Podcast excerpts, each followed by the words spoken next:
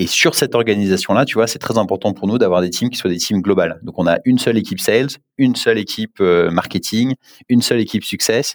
Et pourquoi est-ce qu'on fait ça? Parce que tu as une uniformité euh, des process qui est absolument indispensable dans cette logique de scale qu'on a pour le futur.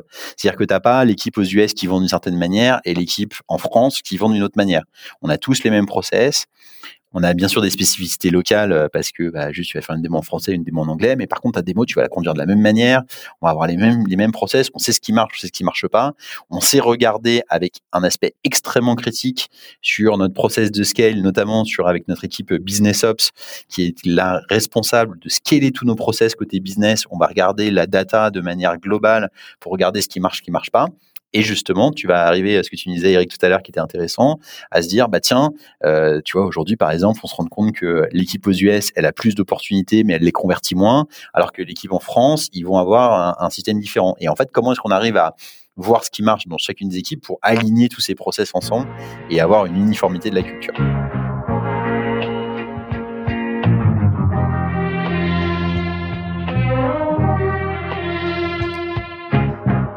Bienvenue dans SaaS Club, le podcast qui vous partage les recettes gagnantes des SaaS français. Je m'appelle Eric Seclet et je suis copywriter freelance pour SaaS B2B.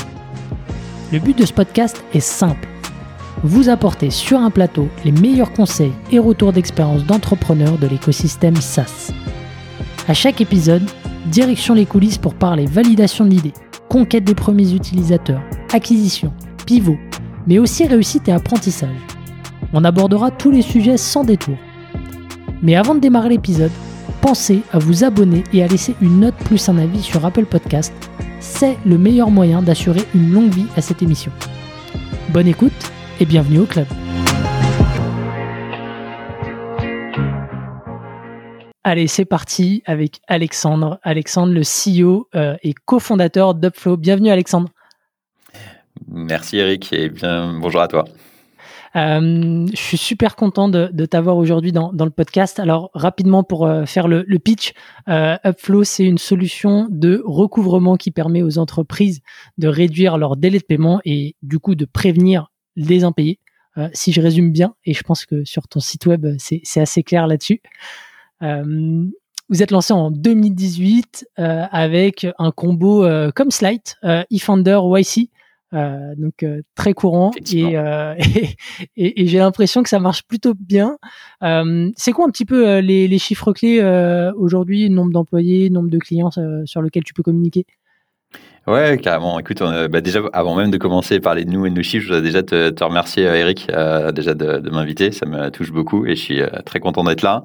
Et, et, aussi te remercier pour le pour ce que tu fais pour pour l'écosystème. C'est hyper intéressant de, de pouvoir euh, bah voilà écouter euh, des histoires d'autres entrepreneurs moi le premier euh, donc je sais j'espère que je pourrais aider peut-être certains aujourd'hui mais je trouvais ça hyper intéressant hyper inspirant et puis plein d'entrepreneurs que j'admire beaucoup. Je pense notamment à Rodolphe chez Spendesk, Arthur chez Penny Lane et écouter leurs histoires sur ton podcast, ça m'a beaucoup aidé. Donc merci. J'espère que tu pourras continuer à faire ça. C'est important de faire bouger les lignes, notamment dans notre écosystème français et européen qu'on a, je pense, bien besoin. Mmh. Donc voilà, je vais déjà te, te remercier. merci pour l'intro et sur sur Upflow et donc ce qu'on fait. donc la description que tu nous as donnée, c'est ce qu'on fait aujourd'hui. On a des ambitions bien plus grandes, mais on pourra en reparler peut-être plus tard. Euh, effectivement, en tout cas, c'est ce qu'il y a sur le site aujourd'hui, puisque c'est ce qu'on vend et c'est important que ce soit ce que les, les gens trouvent.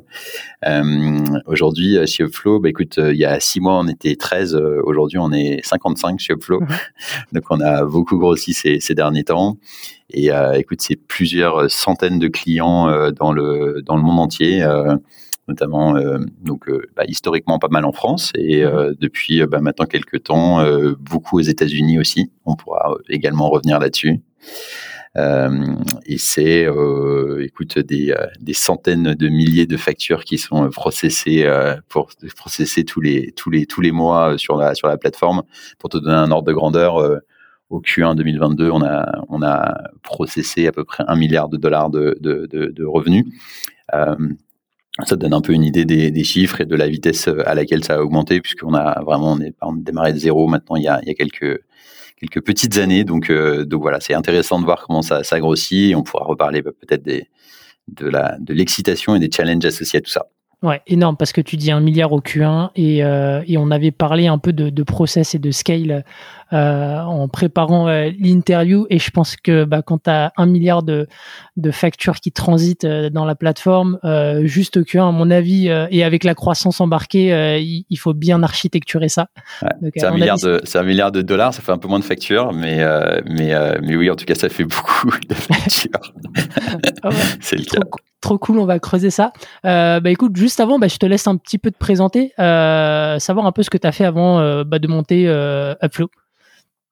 Ouais, bien sûr, avec plaisir. Bah écoute, euh, merci à nouveau pour, pour l'introduction. Donc je suis, je suis Alexandre Louzy, j'ai j'ai 36 ans, je suis marié, j'ai un petit garçon depuis six mois maintenant. Donc, euh, sujet euh, aussi intéressant à rajouter dans le mix dans toutes les constructions, euh, mais euh, super super intéressant. Euh, et donc, on a démarré Upflow, comme tu le disais, en, en 2018 au sein de au sein de Defenders. Et, euh, et, écoute, avant ça, euh, bah moi j'ai une j'ai une j'ai une formation d'ingénieur en France euh, pour commencer, et ensuite je suis parti. j'avais un peu envie de voir ailleurs. Je suis parti en Australie pendant deux ans. J'ai fait un master de finance. Mmh et quand je suis rentré en, en, France après ça, après avoir vécu deux années incroyables à Melbourne et à voyager pas mal, je suis rentré en France et j'ai passé huit ans à travailler dans des entreprises plutôt traditionnelles. Donc déjà quatre ans en banque de en banque d'investissement et ensuite trois ans dans une dans une PME des plutôt dans le secteur des télécoms, où j'étais euh, responsable du développement international. Donc, c'était une boîte complètement française qui euh, s'expatriait à l'international. Et donc, j'étais responsable de cette, euh, de cette, expansion internationale. Et j'ai beaucoup appris dans ces, durant ces huit ans. et du coup, c'est un parcours assez différent d'autres entrepreneurs qui sont des, tu sais, des entrepreneurs à la sortie de l'école directement. Et j'ai beaucoup, beaucoup appris. J'ai vu beaucoup de choses, des choses que j'avais envie de refaire, des choses que j'avais moins envie de refaire. Mais surtout, il y a un truc qui a toujours été très clair pour moi, c'est que j'ai toujours voulu monter ma boîte. Je viens d'une famille d'entrepreneurs, d'entrepreneurs du BTP, plutôt traditionnel. Euh, tout le monde est entrepreneur dans ma famille et j'étais un peu, le, je crois peut-être limite le dernier à pas avoir monté ma boîte. Et puis ça me démangeait et, euh, et un jour, et un jour j'ai démissionné. Euh, C'était assez euh, c'était un move assez assez clair. J'entendais euh, Pierre de Libéo qui disait euh, j'avais besoin de temps pour euh, pour pour pour faire. Bah, je me suis vraiment reconnu là-dedans quand je l'écoutais sur ton sur ton podcast. C'était pareil pour moi. J'ai démissionné sec. J'avais besoin de temps pour réfléchir, pour trouver une idée, pour parler à des gens. Mmh. Et donc j'ai bossé pendant six mois sur un projet de boîte pour faire du financement pour les TPE PME. Mmh. donc qui est pas Upflow. Donc c'était une autre, une autre société. On a passé six mois dessus et ça, ça, cette boîte a jamais vu le jour. on n'a jamais vraiment, vraiment démarré. Mais c'est justement comme ça que l'idée de Flow est arrivée parce que c'est en interviewant euh, des directrices d'entreprise, euh, des directions financières qu'on s'est rendu compte que euh, avant même de financer les entreprises, il y avait un sujet qui était beaucoup plus, euh, beaucoup plus important pour eux, qui était de les aider à se faire payer. Mmh. Ouais, à faire, euh, le cash qui est à côté. Euh... Ouais, Exactement, et, euh, et, en fait, on a eu surtout toute une prise de, de recul qui est assez intéressante sur euh, l'état en fait du monde B2B aujourd'hui, du paiement B2B. Euh, et ça, je pense que c'est une narrative que tu retrouves dans pas mal d'entreprises aujourd'hui, parce qu'on a, je pense qu'il y a quand même pas mal d'acteurs qui sont en train de s'attaquer à ce, à ce problème-là. On n'est clairement pas les seuls. Mais en gros, euh, l'idée euh, de base, hein, c'est de se rendre compte que euh, toutes les verticales de paiement ont été révolutionnées dans les 20 dernières années, que ce soit le consumer avec Lydia, Venmo aux US, que ce soit le online avec Stripe, que ce soit tous les abonnements de subscription avec des Go Cardless. Mais en fait, si tu regardes le B2B traditionnel, en fait, ça n'a pas beaucoup changé. On continue à, aux États-Unis à s'envoyer beaucoup de chèques. En France, euh, on se moque d'eux, mais en fait, en vrai, on fait pas beaucoup mieux avec nos factures sur lesquelles il faut faire des virements qui sont très très manuels. Mmh. Et donc l'idée, c'est euh, de créer une solution pour aider les entreprises à non seulement mieux se faire payer aujourd'hui, mais surtout demain, et c'est ça notre ambition, de les aider à changer la manière dont elles se font payer. Et ça, c'est vraiment la partie plus visionnaire sur le long terme, c'est de se dire comment est-ce que tu peux non pas seulement essayer d'optimiser le process existant, qui est mhm. extrêmement pénible, extrêmement chronophage, mais de, les aider vraiment à rentrer dans euh, ce qui va être le futur. Et le futur, euh, si on regarde le monde en 2030, c'est probablement pas qu'on s'envoie des PDF accrochés à des mails et qu'on doit les ouvrir et copier-coller des IBAN, etc., etc. C'est plutôt de se dire, bah, en fait, je veux payer, j'appuie sur un bouton et puis c'est payé, et puis on n'en parle plus, comme on fait dans à peu près tous les autres euh, moments de notre vie aujourd'hui. Ouais. Et donc, nous, notre ambition chez Flow, c'est justement ça, c'est d'apporter ces solutions-là à nos utilisateurs en commençant par un, truc qui est très très pragmatique, qui est de les aider à suivre leur poste client, relancer et faire en sorte que les clients de nos clients, donc euh, les gens qui doivent payer, euh, aient de l'accès à l'information et des moyens de paiement euh, simples et, innovants. Donc donc c'est comme ça. Et donc effectivement, on a démarré Upflow pour revenir sur l'historique, mais donc en 2018 au sein de Defenders. Ok, trop cool. En plus, tu as commencé à me, à me faire le pitch d'Upflow. Alors peut-être du coup, euh, est-ce que tu pourrais nous dire un peu comment, euh, comment ça marche dans les grandes lignes euh, Comment est-ce que tu arrives à suivre le post client pour le compte de tes clients?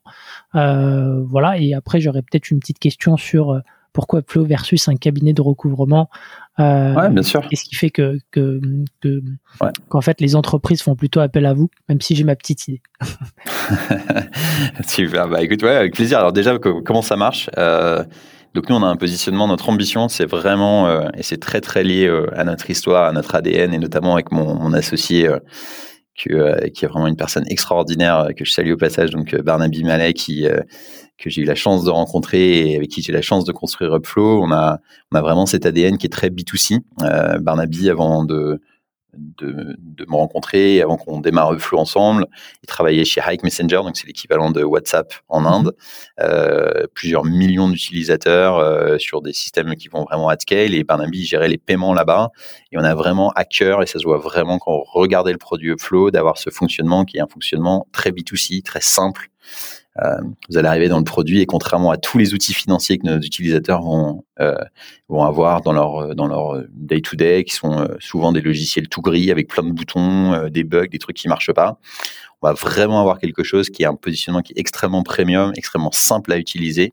Et c'est vraiment comme ça qu'on veut positionner notre produit Flow, sans même te dire comment ça fonctionne dans les, mmh. dans les détails. On veut vraiment avoir cet aspect simple, d'utilisation, simple à comprendre, avec euh, un design, un parcours utilisateur, une UX qui soit euh, irréprochable. Et, euh, et aujourd'hui, quand tu vas sur le site de Flow et que tu vas sur démo de Topflow.io et que tu regardes notre open demo, tu vas voir notre produit, on le montre, on n'a pas honte de le montrer, contrairement à beaucoup de software de finance où il faut souvent avoir signé un order form et s'engager pour deux ans avant de voir ce qu'il y a derrière dans le produit. Et c'est vraiment la manière dont ça fonctionne, c'est qu'on va se connecter de manière native au logiciel financier de nos utilisateurs. Donc c'est quelque chose qui va se faire en deux clics, de la même manière que tu connectes, tu vois, tu, tu te connectes en utilisant ton, ton, ton, Google Authentication, tu vas pouvoir connecter par exemple ici avec tes identifiants QuickBooks ou tes identifiants NetSuite, et en quelques secondes, on va se synchroniser l'intégralité de ton poste client, donc de tes factures euh, fournisseurs, pour te donner trois grands aspects du produit euh, en quelques instants. Et l'idée, mhm. encore une fois, c'est pas que ça prenne six mois ou trois semaines ou euh, juste même quelques jours. C'est vraiment immédiat. Tu vas déjà avoir des analytiques pour comprendre là où tu en es. Donc, tu vas mhm. avoir une vue en temps réel sur l'ensemble de tes factures, qui sont les clients qui t'ont payé, pas payé. Et l'idée, c'est que c'est pas du tout un sujet uniquement financier. C'est un sujet qu'on on dit souvent que c'est un sujet business. On veut que les équipes commerciales, les équipes euh, du service client, les équipes exécutives, euh, tout le monde puisse collaborer et savoir ce qui se passe. Je dis souvent cette, euh, je donne souvent ce petit exemple qui fait rire les gens, mais c'est le cas dans plein de boîtes. Mais dans mon ancienne boîte, on vendait allègrement à des clients qui ne nous avaient pas payé. Mmh. Et le vrai problème, c'est que personne ne le savait. Hmm. Ça, c'est vraiment la première brique de base qui paraît évidente, mais c'est la brique des analytics. C'est savoir où est-ce qu'on en est et avoir des analytics hyper détaillés, très puissants, qui permettent de, connaître bien ton, ton poste client et qui sont les bons, les mauvais clients. Ça, c'est un premier aspect. Le deuxième aspect, c'est vraiment comment est-ce que tu organises un process systématique de relance. Donc, comment est-ce que tu vas utiliser tous les workflows, savoir hmm. euh, ce qui sont des workflows collaboratifs. Donc, la relance, c'est pas que de l'automatisation. Ça, c'est quelque chose euh, sur lequel c'est très important, c'est comprendre que en fait la relance client, ça touche vraiment au cœur de la relation client. C'est pas juste un espèce de petit process à la fin euh, qu'on gère comme ça euh, quand on a le temps, etc. C'est hyper important quand on relance un client alors que le client a un problème sur la prestation. ça peut être très très négatif, ça peut vraiment endommager la relation commerciale. Donc on va plutôt parler de relance systématique, de la relance automatique. L'idée c'est qu'on va pouvoir venir te dire, Eric, là ce client il t'a pas payé, est-ce que c'est le bon moment pour le relancer? Hmm. Et on va te simplifier les 80% du travail qui sont infernales, c'est-à-dire aller chercher la facture, euh, déjà t'en souvenir, euh, gérer tout ça, ne pas avoir un Excel tout pourri dans lequel tu as l'ensemble de tes, euh, de tes factures, etc., etc. Là, tout va être prêt, mais par contre, tu gardes vraiment les 20% qui ont la valeur, c'est-à-dire est-ce que c'est le bon moment pour envoyer, est-ce que c'est est-ce la bonne personne, etc., etc. Donc ça, c'est vraiment la partie workflow. Et la troisième grosse brique de valeur qu'on va apporter avec le produit, c'est tout ce qui va se passer du côté du client. Donc, c'est de simplifier l'expérience client et améliorer l'expérience client, quelque chose qui, nous, sur lequel on travaille énormément. S'assurer que, en fait, tu puisses donner au client bah, une visibilité en temps réel. Aujourd'hui, euh, les clients, en général, ils reçoivent, bah, je pense que tu as, bien vu ça avec euh, l'épisode de Libéo, mais en gros, il parlait de euh, cette galère de recevoir bah, tous ces mails avec les factures en pièces jointes, faut les sortir, les traiter, savoir ce qui est une facture, ce qui n'est pas de la facture, etc., etc. Là, on veut vraiment donner cette expérience de checkout que tu trouves sur tous les sites web. Aujourd'hui, quand tu achètes, quand achètes quelque chose sur Amazon ou quand tu achètes euh, euh, quelque chose sur n'importe quel site, il y a ce que tu as acheté et un bouton pour payer. Et ça paraît évident. Mm. Et ben en fait, euh, sur Upflow, bah, tes clients, ils grâce à Upflow, nos merchants, donc les gens qui utilisent Upflow, ils ont cette possibilité de donner à leurs clients une vue sur un checkout qu'on leur donne. C'est un lien. Et en mm. fait, ils ont une page que nous on fait pour eux. Ils n'ont pas besoin, ils peuvent la personnaliser, mais elle est pour eux. Et en fait, dessus, ils ont les clients voient l'ensemble de leurs factures en temps réel ce qu'ils ont payé, ce qui reste à payer, et ils ont un bouton à côté pour dire je veux payer maintenant. C'est là qu'on donne vraiment cette expérience qui devrait être l'expérience normale, mais qu'en fait on retrouve absolument pas encore aujourd'hui. Donc ça, c'est vraiment les trois grosses briques de, de, valeur de flow euh, qui sont euh, agrégées aujourd'hui dans le produit en quelque chose qui se met en place en quelques instants et avec vraiment une utilisation extrêmement simple et assez premium. Hmm. C'est vraiment hyper intéressant ce que tu dis parce que pareil, euh, mais je t'ai laissé continuer, mais euh, quand j'ai fait un tour sur le site de Flow, effectivement, j'ai vu la démo un peu dynamique sur, euh, sur le site et on voit très clairement que tu es sur un produit avec un design hyper épuré qui se rapproche des usages du B2C. Et du coup, bah, ce que je me demande, tu vois, tu disais que le produit, il est il est pour, enfin, il est aussi bien pour le commercial que pour, j'imagine, peut-être euh, les, les, personnels comptables et autres. Mais du, coup, c'est qui l'utilisateur final aujourd'hui chez Upflow dans, la, dans, dans les boîtes qui sont clientes chez toi? C'est une très bonne question. J'en profite pour saluer. je t'ai dit que je m'étais levé tôt ce matin et qu'on se levait tous les deux très tôt, mais mon premier call à 7 heures ce matin, c'était avec Alex. Alex, c'est notre designer chez Upflow. Mhm. Et Alex, euh, je crois que c'est notre sixième employé. Je pense que ça te donne un, ça te donne un, indicateur aussi de, de l'attention et de l'importance qu'on met là-dessus. Euh, on va peut-être beaucoup parler dans le futur, enfin on en avait parlé un peu dans notre, dans notre préparation, mais euh, du scale, de ce qu'on a envie pour le, pour le futur. Bah, tu vois, mettre des fondations solides sur le design c'est quelque chose qui est hyper important. Le design, c'est pas quelque chose où tu mets un petit coup de pinceau euh, sur un site web, euh, genre euh, à la fin quand tu es quand es une grosse boîte, etc. Et quand tu peux te le permettre. Pour nous, en tout cas, c'est quelque chose qui est vraiment dans notre démarche day one de se dire, et c'est aussi très lié à l'école aussi Founders, hein, je pense que ce gros focus sur le produit, de se dire, on a vraiment envie que ce soit quelque chose qui soit un produit qui soit simple, beau à utiliser, et dans lequel en fait tu te retrouves et tu as un plaisir à utiliser un, un, produit qui a priori, comme ça, euh, souvent les gens me disent, mais à quel moment est-ce que tu t'es passionné pour les factures impayées? Je leur dis que je me passionne pour des choses beaucoup plus intéressantes que uniquement les factures impayées, euh, parce que Flow, c'est beaucoup plus que ça. Mais effectivement, ça fait partie de notre, notre ADN. Hmm. Pour répondre à ta question, les gens qui utilisent le produit, euh, on a toute la spécificité de Flow, c'est justement c'est que c'est un outil collaboratif. Donc c'est pas un outil qui est utilisé uniquement par les équipes financières. Mhm. On va vraiment avoir la possibilité sur Upload de rajouter autant de personnes que tu le souhaites d'autres entreprises. Et l'objectif, c'est qu'effectivement, en général, ce sont les équipes financières qui le mettent en place.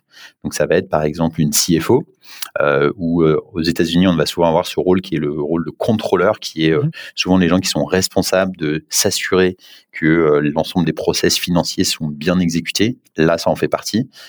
Ici, on est en train de parler d'un process qui a l'air assez basique, mais qu'il n'est mmh. pas tant que ça, qui est de se dire, bah en fait, j'aimerais bien m'assurer que 100% de, des factures qui sont émises sont finissent sur mon compte en banque en argent euh, sonnant et trébuchant, ce qui n'est pas vraiment euh, le cas euh, dans les entreprises qu'on aide et qui n'est pas vraiment le cas non plus dans le monde en général. et donc ça, ça va vraiment être le point de départ, ces équipes financières qui vont mettre en place la solution. Mais ensuite, comme je te le disais tout à l'heure, tu vas avoir tout un tas de gens qui collaborent sur ce sujet.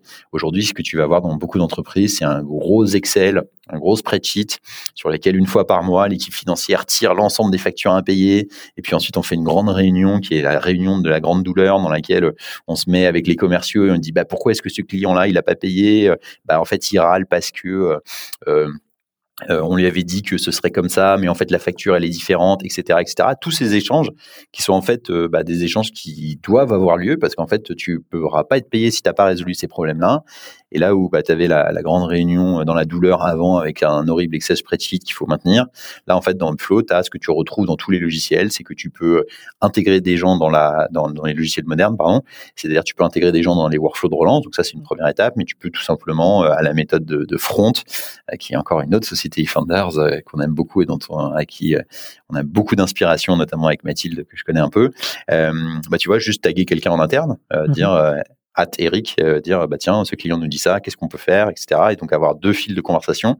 Et tu le vois dans l'aspect euh, produit avec les timelines, un produit, euh, un aspect interne, donc discuter en interne de la société pour faire avancer, résoudre les problèmes, et puis un aspect externe, communiquer avec tes, tes clients.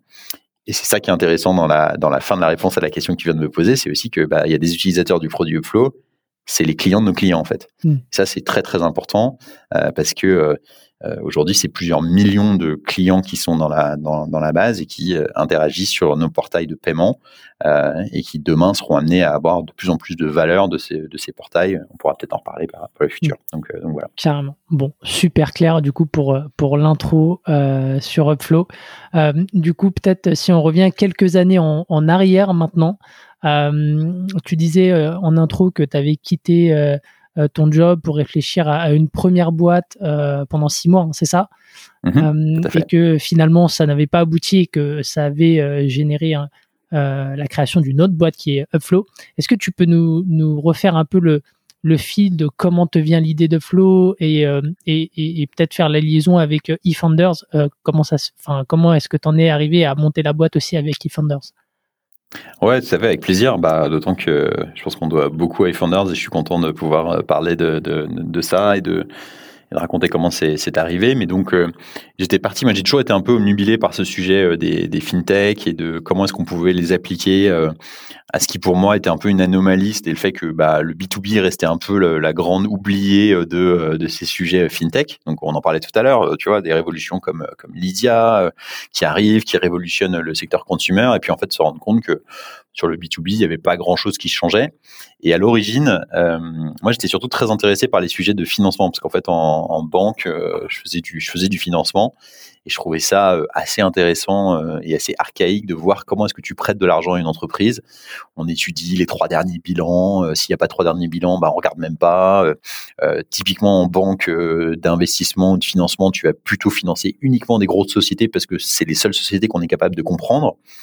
Euh, parce que bah en fait tu as moins de, volatilité, etc. C'est plus stable. Et en fait, tu te rends compte que tu as tout un, set de data points sur le, comment fonctionne l'entreprise qui aujourd'hui est beaucoup plus dynamique, ce qui est dans ta compta. Euh, tu vois, par exemple, quand tu, tu, tu as parlé donc avec Arthur de, de Penny Lane, c'est un des, truc qui est très au cœur de leur proposition de valeur et que j'aime beaucoup et dans lequel on se retrouve vraiment énormément, c'est ce côté de cette donnée financière, comment est-ce qu'on peut l'exploiter en temps réel, pas euh, lorsque ton comptable t'envoie euh, trois mois plus tard euh, ton arrêté de compte et puis en fait trois mois plus tard, toi tu es déjà dans une autre es déjà dans une autre étape, tu vois. Mmh. donc c'est comme ça que je regardais ça au début et je me disais mais comment est-ce qu'on pourrait utiliser cette donnée de manière plus dynamique pour prêter de l'argent à des entreprises, peut-être avec un, un, des montants qui sont peut-être plus faibles au démarrage. Et mmh c'est notamment, je pense que cette réflexion était très inspiré d'acteurs comme euh, Cabbage aux US ou Funbox, qui sont des acteurs qui justement fonctionnent en se connectant directement à soit des marketplaces, soit euh, des euh, donc des places de marché qui vont leur permettre d'avoir l'information en temps réel de comment fonctionne l'entreprise. Donc imagine mhm. que tu sois vendeur sur Amazon, mais en fait je vais regarder tes flux de transactions sur Amazon pour savoir si je peux te prêter de l'argent, ou alors regarder quelque chose comme plutôt Funbox sur lequel tu vas te connecter à un QuickBooks, donc le logiciel de comptabilité numéro 1 aux US, et dire bah grâce à cette information en temps réel, mais pas euh, et c'est vraiment du temps réel, c'est-à-dire que chaque jour euh, le truc est mis à jour, tu as le bookkeeper qui le fait. Donc en fait, ça va te permettre d'avoir un accès en plus en temps réel. Et c'était là-dessus qu'on travaillait. Et, euh, et, en fait, c'était assez intéressant dans un parcours entrepreneurial parce que je pense que on se rend tous compte que ton idée, bah, en fait, elle est, elle est toujours très bonne. Euh, et notamment, c'est un truc dont on parlait également, mais les Français, on a beaucoup tendance à parler des idées et beaucoup parler du produit, mais parfois un peu moins à le confronter à la réalité. Je trouve que c'est mmh. un des trucs qu'on dont on pourra reparler sûrement, mais qu'on a beaucoup plus vu aux US. Et, euh, Et justement, bah, c'est en confrontant à la réalité l'idée de ce prêt qu'on s'est rendu compte de plein de choses. On s'est rendu compte que déjà, bah, faire une boîte de financement, c'était compliqué. Euh, ça prend du temps, c'est, ça prend beaucoup d'argent, beaucoup de capital. Euh, tu vois, on voit des sociétés comme euh, aujourd'hui, des sociétés comme Finexcap que tu connais peut-être, avec Arthur de Cateux, etc. Des gens qui sont vraiment sur des gens sur lesquels, bah, en fait, ça se fait pas comme ça en claquant des doigts de faire un organisme de financement, c'est compliqué. Et, donc ça, c'était l'une des premières, euh, des premières réalisations, surtout quand tu es primo-entrepreneur, tu n'as pas forcément la, légitimité de lever des fonds euh, euh, day one, etc. Et puis l'autre aspect, bah, je te le disais tout à l'heure un peu en, rapide, mais c'était surtout intéressant de, tu sais, c'est comme dans les bonnes méthodologies produits où tu demandes cinq fois, cinq fois pourquoi aux gens, pourquoi est-ce qu'ils veulent une telle fonctionnalité, mais en fait, pourquoi est-ce que tu veux emprunter de l'argent? En fait, c'est intéressant de se rendre compte que souvent les gens, sur du court terme, ils veulent emprunter de l'argent parce qu'ils doivent payer leurs factures fournisseurs et qu'ils ne sont pas été payés par leurs clients. Et en fait, tu, regardes ce truc, et c'est, un truc qui est très très intéressant par rapport à la question sur laquelle on n'est pas revenu, que tu m'as posé tout à l'heure sur pourquoi est-ce qu'on utilise Upflow plutôt qu'un cabinet externalisé? Bien joué. En fait, tu regardes ce problème. Non, mais tu regardes ce problème de retard de paiement et, et quand tu descends un peu dans le fonctionnement, tu regardes le process exact et je vais pas te le refaire parce que je sais que tu as pas mal de gens qui sont sur ton podcast qui sont déjà qui sont sur ce segment B2B FinTech qui t'ont fait euh, la longue liste painful du euh, j'envoie ma facture, je dois attendre 30 jours, je dois relancer une fois, deux fois, trois fois, je dois réconcilier. Enfin, c'est un enfer. Et tu te dis mais attendez, euh, juste est-ce que le vrai sujet c'est que les gens payent en retard ou est-ce que le vrai sujet c'est que le process. Est complètement inadapté, tu vois Pour un, en 2022, comment est-ce que c'est possible que ce soit aussi compliqué? Mmh. Et en fait, c'est ça qui est intéressant, c'est qu'en fait, tu as deux approches euh, pour résoudre les problèmes. Tu as l'approche humain, où tu te dis, bah, en fait, je vais le passer à quelqu'un d'autre, euh, je vais le demander à mon comptable de le faire, je vais demander à un cabinet de recouvrement de le faire, je vais demander à un plateau offshore dans un pays où la main-d'œuvre est moins chère de le faire. Et puis, tu as une autre approche qui est l'approche euh, technologique.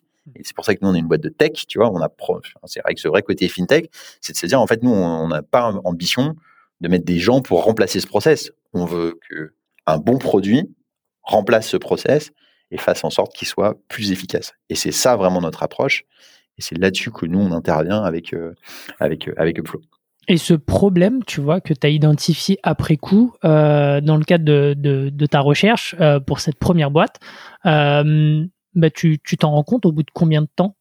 C'est les six mois ou c'est avant? Ouais, ouais, ouais, non, c'est dans les, dans, les, dans les six mois. C'est dans les six mois. Après, tu sais, tu as c'est intéressant parce que quand tu crées une boîte, des, au début, tu n'as que des intuitions. As peu de... Là, nous, on commence à rentrer dans une phase chez Flow où tu as des intuitions, mais très vite, euh, tu vas regarder dans la data pour voir euh, si, euh, si ton intuition, elle est confirmée ou pas. Au début, tu as zéro data, tu rien. Tu es tout seul, tu es là, tu prends des cafés avec des gens, tu essaies de poser des questions.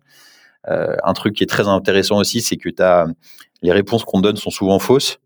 Ça, c'est un truc que j'ai réalisé bien après, c'est ce, biais de confirmation. Tu vois, un entrepreneur, c'est quelqu'un de vraiment sympa. Tu vois, as vraiment envie de, l'aider. Tu vois, il démarre, elle vient de voir en disant Hey, salut, euh, je vais monter ma boîte, qu'est-ce que tu en penses? Tu as toujours envie de les aider, tu vois, tu as toujours envie de leur dire Ouais, c'est une idée géniale, etc.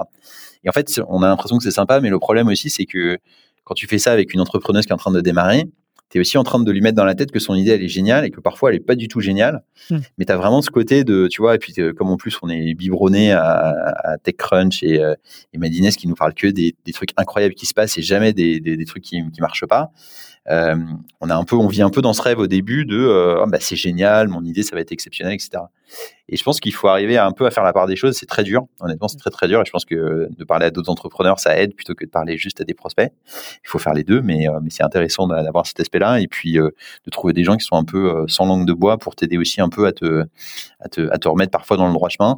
Moi, j'essaie de beaucoup le faire. J'essaie de passer mmh. pas mal de temps euh, quand je peux euh, pour partager euh, surtout mes erreurs. J'adore tous ces entrepreneurs qui viennent sur tous les podcasts, ils t'expliquent toutes les choses incroyables qu'ils font. moi, je vais plutôt te parler de plutôt des erreurs qu'on a faites chez Upflow parce que je pense que c'est ça qui peut plutôt aider les gens c'est difficile, c'est facile de spotter des erreurs. Je dis souvent que c'est facile de spotter des erreurs, mais difficile de reproduire des, succès. Mmh. et, et, donc voilà, donc ça c'était sur le début. Tu vois, on a mis, je pense, ouais, quelques mois avant de se rendre compte que c'était pas forcément la meilleure idée de faire un organisme de financement.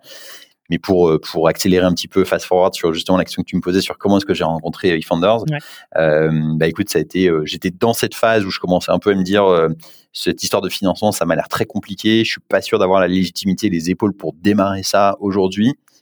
surtout il y a quelque chose peut-être d'autre à faire qui est peut-être plus simple. Et un peu par hasard et par chance, et ça mmh. aussi c'est encore un truc souvent que les gens sous-estiment, c'est la chance dans nos histoires entrepreneuriales. J'ai rencontré Thibaut Elzière euh, dans, un, dans, dans une soirée d'entrepreneurs. Et, euh, et je sais pas comment ça s'est passé, mais ça, ça a cliqué, comme ils disent euh, en Belgique. Et, euh, et ça, je sais pas, on s'est, dit, euh, on s'est dit, bah, il m'a dit, bah, écoute, Alex, euh, euh, c'est super, on cherche souvent des entrepreneurs pour démarrer des nouveaux projets, passe nous voir, on a plein de projets en ce moment, etc. Et effectivement, ils avaient tout plein de projets, et on a pris un premier café ensemble chez eFounders quelques jours après. Et c'était marrant parce que quand tu me fais la première liste de leurs projets, donc l'idée hein, chez eFounders, pour ceux qui connaissent pas, mais je pense que maintenant il y a de plus en plus de gens qui connaissent, mais donc eFounders, c'est un startup studio, donc ils aident les boîtes à démarrer. Donc ils leur fournissent tous les moyens au démarrage pour euh, démarrer avec souvent déjà une idée. Euh, et donc, euh, l'objectif, c'est de les emmener jusqu'à, en général, jusqu'à leur première levée de fonds, et ensuite les boîtes euh, vivent de leur propre vie, et, et eFounders devient un investisseur. Et donc, ça, ça donne une aide très importante au démarrage, mais souvent, ils ont déjà des idées sur lesquelles ils ont déjà réfléchi au démarrage. Et là, en l'occurrence, quand on s'est rencontré avec Thibaut, il n'y avait pas trop d'idées qui me bottaient sur le démarrage, mais ils étaient en train de travailler sur un sujet qui était un sujet de, facturation, qui était un peu dans ce space-là. Mmh. Et en fait, on a bossé ensemble pendant deux, trois mois. C'était hyper intéressant. J'ai beaucoup aimé cette phase de, collaboration qui était très exploratoire. On n'avait rien, on n'avait rien signé. On était, on était là comme ça. On était comme des, gens qui réfléchissent à une idée ensemble. Et c'est comme ça qu'on a, qu'on a réfléchi à ce qui allait devenir plus tard Upflow avec cette idée de, bah, très pragmatique, hein, comme je le disais tout à l'heure, on va commencer déjà par aider les boîtes à se faire payer avant de, euh, de potentiellement les financer. Mmh. Et, sur euh, ces deux trois mois, il se passe quoi euh, concrètement Tu vois, comme tu dis, ça se fait plutôt de manière informelle et, et vous avancez. Qu'est-ce que vous faites concrètement? Est-ce que ça veut dire qu'à ce moment-là, vous euh, ouais, c'est comme dans les déjà sur un produit ou c'était quoi? C'est comme dans les films, tu sais, tu es là, tu as l'image de l'image des entrepreneurs qui sont sur un tableau blanc. Euh, mmh. euh, en plus, tu sais, chez eFounders, tu avais les, les, super bureaux, la rue Ambroise Thomas, où tu avais des, des, salles de réunion avec des murs en verre. Mmh. du coup, tu écrivais sur les murs avec des feutres et tout. Donc là, tu fais des wireframes comme ça. Bah, c'était comme ça. Mmh. C'est pas une blague. Euh, non, c'est chouette. En vrai, un des trucs qui est assez intéressant, c'est ce côté vraiment de d'itération sur la partie produit Mmh et ce qui est intéressant, et c'est vraiment quelque chose qui est fort, je dis souvent aux, gens qui viennent me voir pour euh, quand ils se demandent est-ce que c'est le bon cofondateur ou la bonne cofondatrice, c'est qu'en fait, tu apprends aussi à te connaître en faisant ça, tu vois. Mmh. Comment tu réfléchis à un problème? Comment est-ce que tu connais ce truc, tu sais, des, euh, dans les, les, entretiens classiques pour les cabinets de conseil qu'on faisait avant, on te demande euh, combien il y a de balles de ping-pong dans le, combien on pourrait mettre de balles de ping-pong dans le métro parisien, tu vois. Et en fait, on est tous, on sait bien tous que l'idée, c'est pas de savoir est-ce que tu auras le bon chiffre à la fin. La question, c'est comment est-ce que tu réfléchis à ce problème? Et en fait, je pense que c'est un truc qui est hyper important. Moi, si je regarde le produit Upflow le jour où on est sorti Defenders, il en reste 20% hmm. aujourd'hui. Donc ça veut dire qu'il y a 80% qui sont partis à la poubelle. Et en fait, les gens, quand tu leur dis ça, ils sont, les gens qui connaissent pas notre, environnement, ils sont horrifiés. Tu sais, ils se disent, oh, mais comment, mais qu'est-ce que c'est pas du tout optimal, etc. Mais en fait, c'est la vie d'une startup qui démarre et hmm. qui cherche ce qu'on appelle son PMF en anglais, son product market fit. Hein. Hmm. Il faut vraiment comprendre ça il n'y a pas de problème. Donc en fait, une fois que tu as réalisé ça, une fois que tu as réalisé que ton produit, dans un an ou deux ans, il y avait des chances pour que 80% soit mis à la poubelle, la vraie question que tu cherches à, laquelle tu cherches à, euh, la réponse dans les, dans les premiers jours, c'est est-ce que les gens avec qui je suis en train de, de, commencer à travailler, notamment ton associé mmh. et le début de l'équipe, est-ce qu'on réfléchit de la même manière? Est-ce qu'on, est-ce que lorsqu'on va rencontrer, est-ce qu'on, lorsqu'on va se prendre un mur ou qu'on y aura une embouche sur la route, comment est-ce qu'on va réagir Comment est-ce qu'on aura un esprit de corps qui va faire qu'on va réagir de la même manière et qu'on va réussir à, à overcome, le, enfin, à, dépasser l'obstacle. Et c'est ça qui est hyper important. Et là, tu vois, c'était vraiment un truc sur lequel avec Founder, je me suis vraiment retrouvé dans un mode où j'avais l'impression que ça marchait bien, tu vois, ça, ça allait vite, on était, on était dans la, on était aligné sur la manière dont on avait envie de faire les choses. Euh, je pense que au global, j'ai l'impression d'avoir fait mais toutes les erreurs de la terre au démarrage de Flow. Euh, mais en attendant, on était on était dans un environnement qui était un environnement euh, qui, qui marchait bien. Et donc, bah, au début, euh, ouais, tu réfléchis à qui pourraient être les premiers clients, qu'est-ce que ton produit pourrait faire. Tu fais ce qu'on appelle euh, des, des, des, wireframes, donc des maquettes, pour essayer de regarder comment le produit pourrait fonctionner. Euh, ensuite, une fois qu'on a commencé à travailler un peu plus sérieusement et qu'on s'est dit, OK, on a tapé dans la main et qu'on s'est dit, on démarre début 2018, on s'est dit, on a commencé à faire ce qu'on appelle le MVP, le Minimum mmh. Viable Product. Donc, La marche, elle devait être haute pour ce MVP Écoute, ça c'est un des trucs qui est toujours intéressant, c'est que ouais, on se disait ça, et en fait, euh, quand je fais le training vision mission de, de Flow pour les pour les pour les gens qui viennent juste d'arriver, ma dernière slide c'est le c'est la, c'est la, la, première fois qu'on a release le MVP de Flow pour leur montrer à quoi ça ressemblait et ce que c'est devenu aujourd'hui. Et l'objectif, justement, dans ton, dans ta démarche itérative, et donc euh, ça, c'est vraiment très, très euh, initié de, de Lean Startup, mais c'est vraiment de faire en sorte que ta marche soit la plus petite possible. Mm. Tu veux vraiment essayer de faire en sorte que tu mettes le plus petit produit dans les mains des utilisateurs le plus rapidement possible pour que tu puisses mm. avoir du feedback et du, des retours de leur part très rapidement.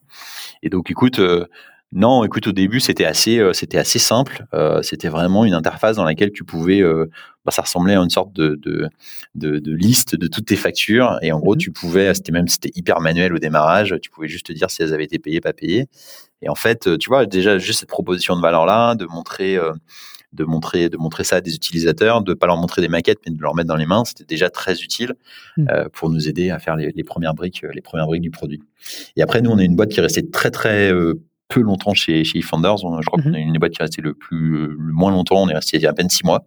Ouais, parce qu'on a levé des fonds euh, très vite. Voilà. quand tu dis vous avez levé euh, des, fonds très vite, on, reviendra peut-être euh, brièvement dessus par la suite. ça veut dire que là, à ce moment-là, vous aviez release le MVP et que très vite ça a pris. est-ce que tu peux nous refaire un peu le, fil là-dessus? Et comment est-ce que vous avez trouvé du coup ces, ces, ces personnes Ouais, bah écoute, euh, les premiers utilisateurs, donc ça c'était vraiment, euh, c'était vraiment la phase initiale. Hein, donc, donc tu travailles vraiment sur ces deux sujets. D'un côté sur la partie euh, produit, faire ton MVP, et puis de l'autre côté sur la partie distribution, donc trouver les premiers utilisateurs. J'ai une anecdote assez assez chouette parce que là, la semaine dernière chez Flow, il y a une personne de notre équipe finance qui a, qui a commencé, qui s'appelle Clément. Mmh. Et Clément, c'est notre premier utilisateur payant de Flow. Euh, donc il était à l'époque dans une société qui s'appelle Trusk, euh, mhm. qui est euh, notre premier utilisateur payant, et aujourd'hui il vient de rejoindre les équipes de Flow, donc c'était un, un, clin d'œil assez assez sympa.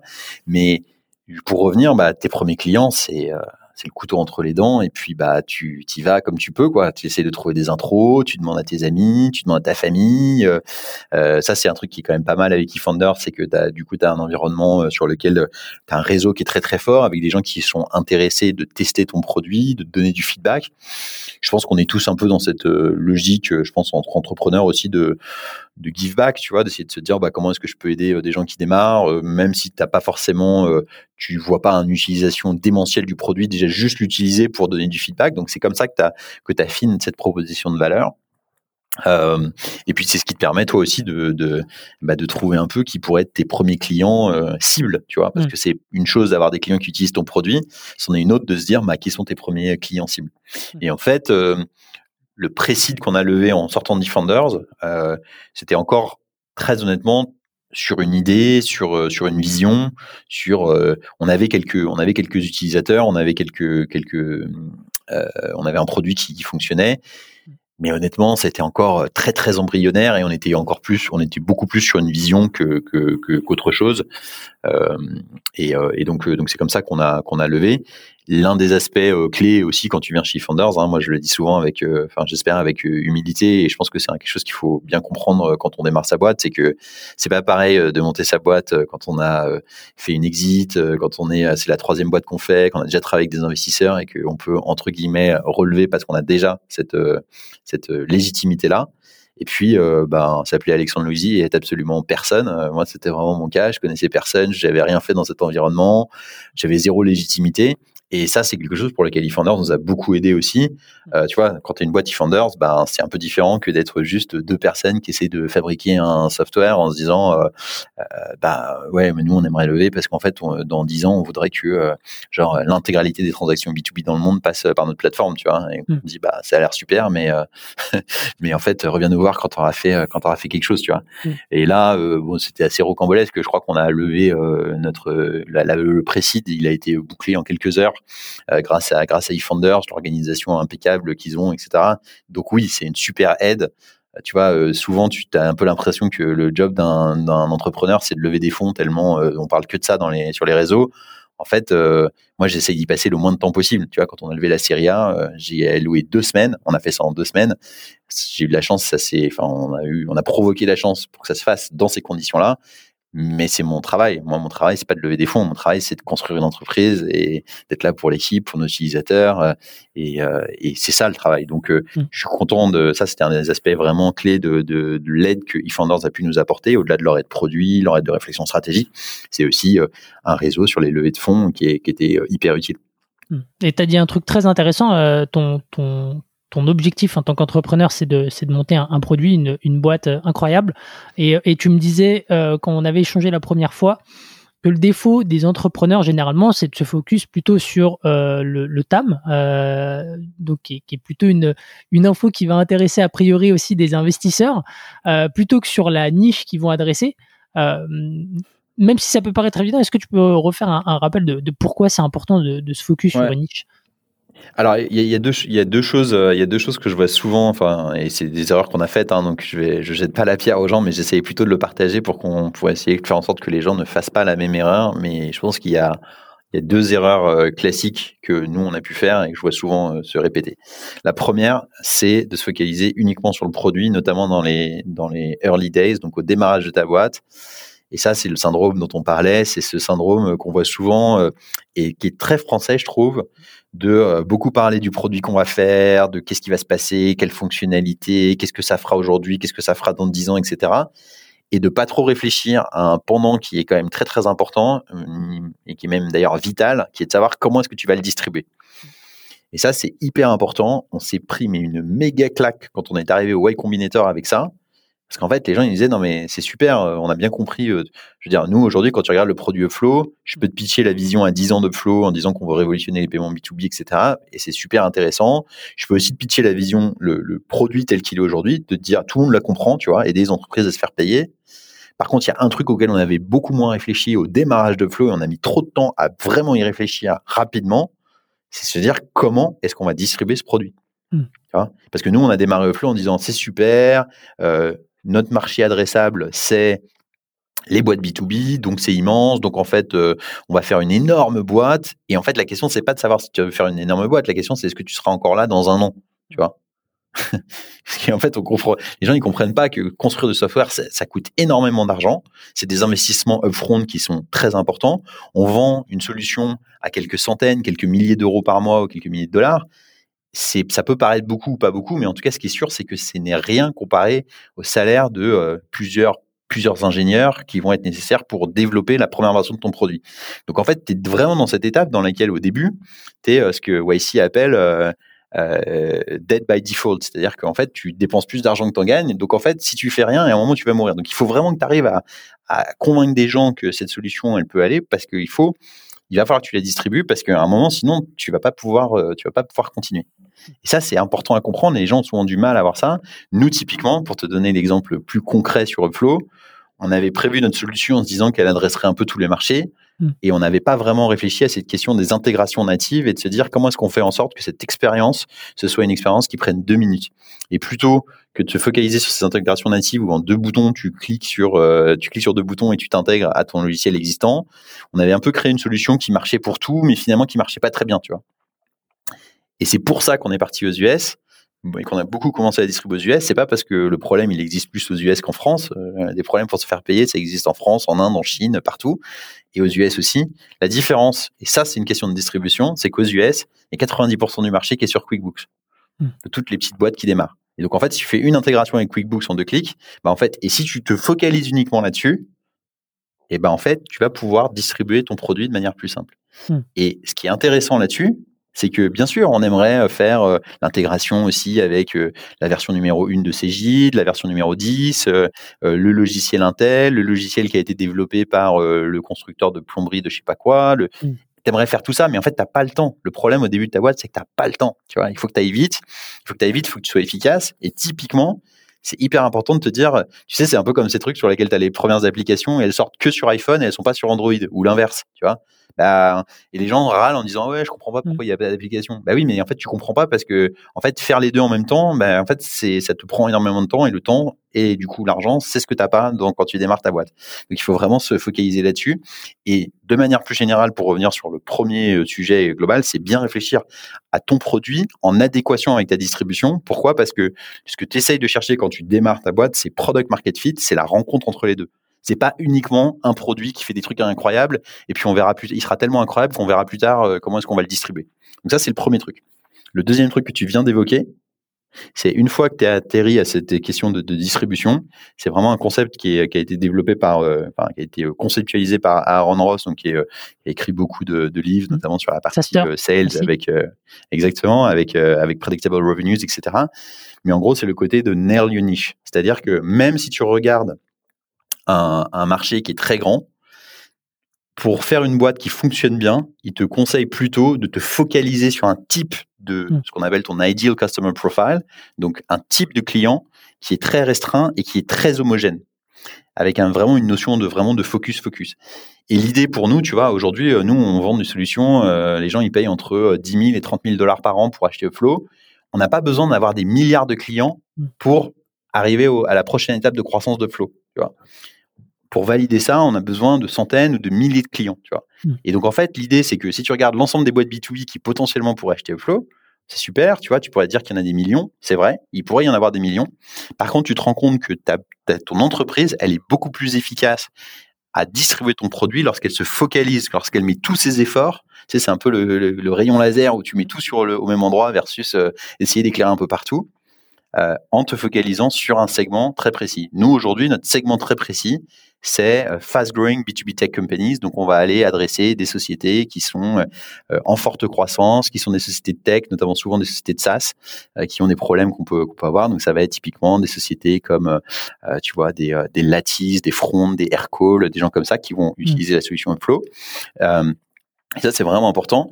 Et cette focalisation, elle est importante. Pourquoi? Parce que, encore une fois, que ce soit sur ton produit, les, les, les fonctionnalités que ces gens-là vont demander et que tu vas devoir intégrer sur ton produit, que ce soit sur euh, ta distribution, sur tes messages marketing, sur tes efforts sales, toute la société est alignée autour de ce même objectif et c'est hyper important parce que par exemple si tu essaies de à la fois de servir des freelancers et des boîtes de 200 personnes, bah, c'est sûr qu'ils n'ont pas les mêmes besoins, tu vois. Et si ton équipe produit elle se retrouve à devoir gérer une roadmap dans laquelle il y a un peu de ci, un peu de ça, un peu des clients français, un peu des clients américains, un peu, en fait tu t'en sors pas.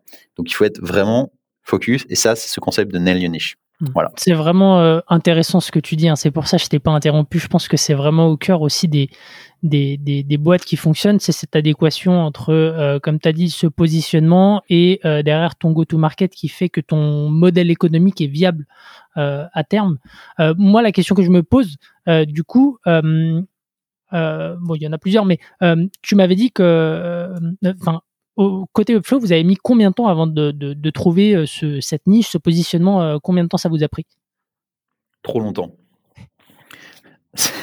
C'est ce qu'on se dit souvent. Euh, c'est ce qu'on se dit souvent avec mon avec co-founder et, ce qu'on se dit souvent chez, chez Upflow. Trop longtemps, tout est toujours trop long en fait. et, après le l'aspect, c'est de se dire ça prend trop longtemps et en même temps on n'a aucun regret. Parce qu'aujourd'hui, euh, tu vois, euh, moi, quand j'ouvre la porte du bureau le matin euh, et je regarde les gens, je suis tellement heureux de, ce qu'on a fait, de là où on est. et, c'est ça qui compte, en fait, tu vois, c'est d'être là, de continuer de, et d'avoir du sens dans ce qu'on fait. Donc, je te dis que c'est trop long. Et la raison pour laquelle je te dis que c'est trop long, c'est pas parce que j'ai des regrets, c'est parce qu'on essaie de faire en sorte que les prochaines itérations, elles soient encore plus rapides, euh, et qu'on passe moins de temps sur euh, des choses sur lesquelles on ne devrait pas passer de temps. Et il y a eu beaucoup euh, d'itérations avant d'arriver, pardon, avant d'arriver sur ce segment. Enfin, vous avez, vous aviez 5 à 10 hypothèses de, de, de segments que, que, vous vouliez adresser. En, et vous avez, en fait, c'est pas tellement, c'est pas tellement l'exercice scolaire où tu dis tiens, j'ai j'ai cinq positions et puis je vais les faire une par une. Ça, c'est peut-être que tu peux avoir au tout début de la boîte quand tu n'as rien du tout. Mais là, en fait, on est vraiment plus dans une approche de de feedback loop, donc de, retour de nos utilisateurs. Et c'est comme ça qu'on refine le, le, process. On a eu deux gros gros changements dans la stratégie de Flow qui ont été vraiment des aspects importants. Le premier, c'est cette focalisation sur les intégrations natives. Mm-hmm. Au début, on avait des systèmes sur lesquels euh, on essayait d'intégrer un peu tous les types de factures, etc. Et puis en fait, ça marchait pas très bien euh, euh, à l'échelle. C'est-à-dire qu'on disait que ça allait marcher au début, mais en fait, euh, on, se on se rendait compte après que pour maintenir la manière dont on importait les factures, il fallait qu'on ait de plus en plus de gens, etc. Et c'est là, tu as une notion qui est hyper importante aussi, qui est celle des unit economics, hmm. dont on te parle souvent assez peu au démarrage de ta boîte, mais qui devient vite clé lorsque tu arrives dans des territoires comme Series A, Series B, où les investisseurs et toi, avant, les investisseurs doivent regarder est-ce que ça a du sens. Et quand tu te rends compte que tu dois embaucher de plus en plus de gens pour euh, euh, faire en sorte que ton produit fonctionne, souvent c'est pas très très bon signe, tu vois. Donc ça, c'était un premier euh, focus qu'on a eu et qui a été euh, concomitant avec notre départ aux US et le focalisation sur les intégrations natives, c'était de dire on arrête tout ce qui est manuel. On arrête tout cet aspect qu'on appelait le pipeline et on s'est focalisé uniquement sur les intégrations natives en deux clics. Parce que là où avant, ça nous prenait trois semaines d'onboarder un client, maintenant, ça nous prenait trois minutes, tu vois. Hmm. Et donc ça, c'était un, des premiers gros shifts.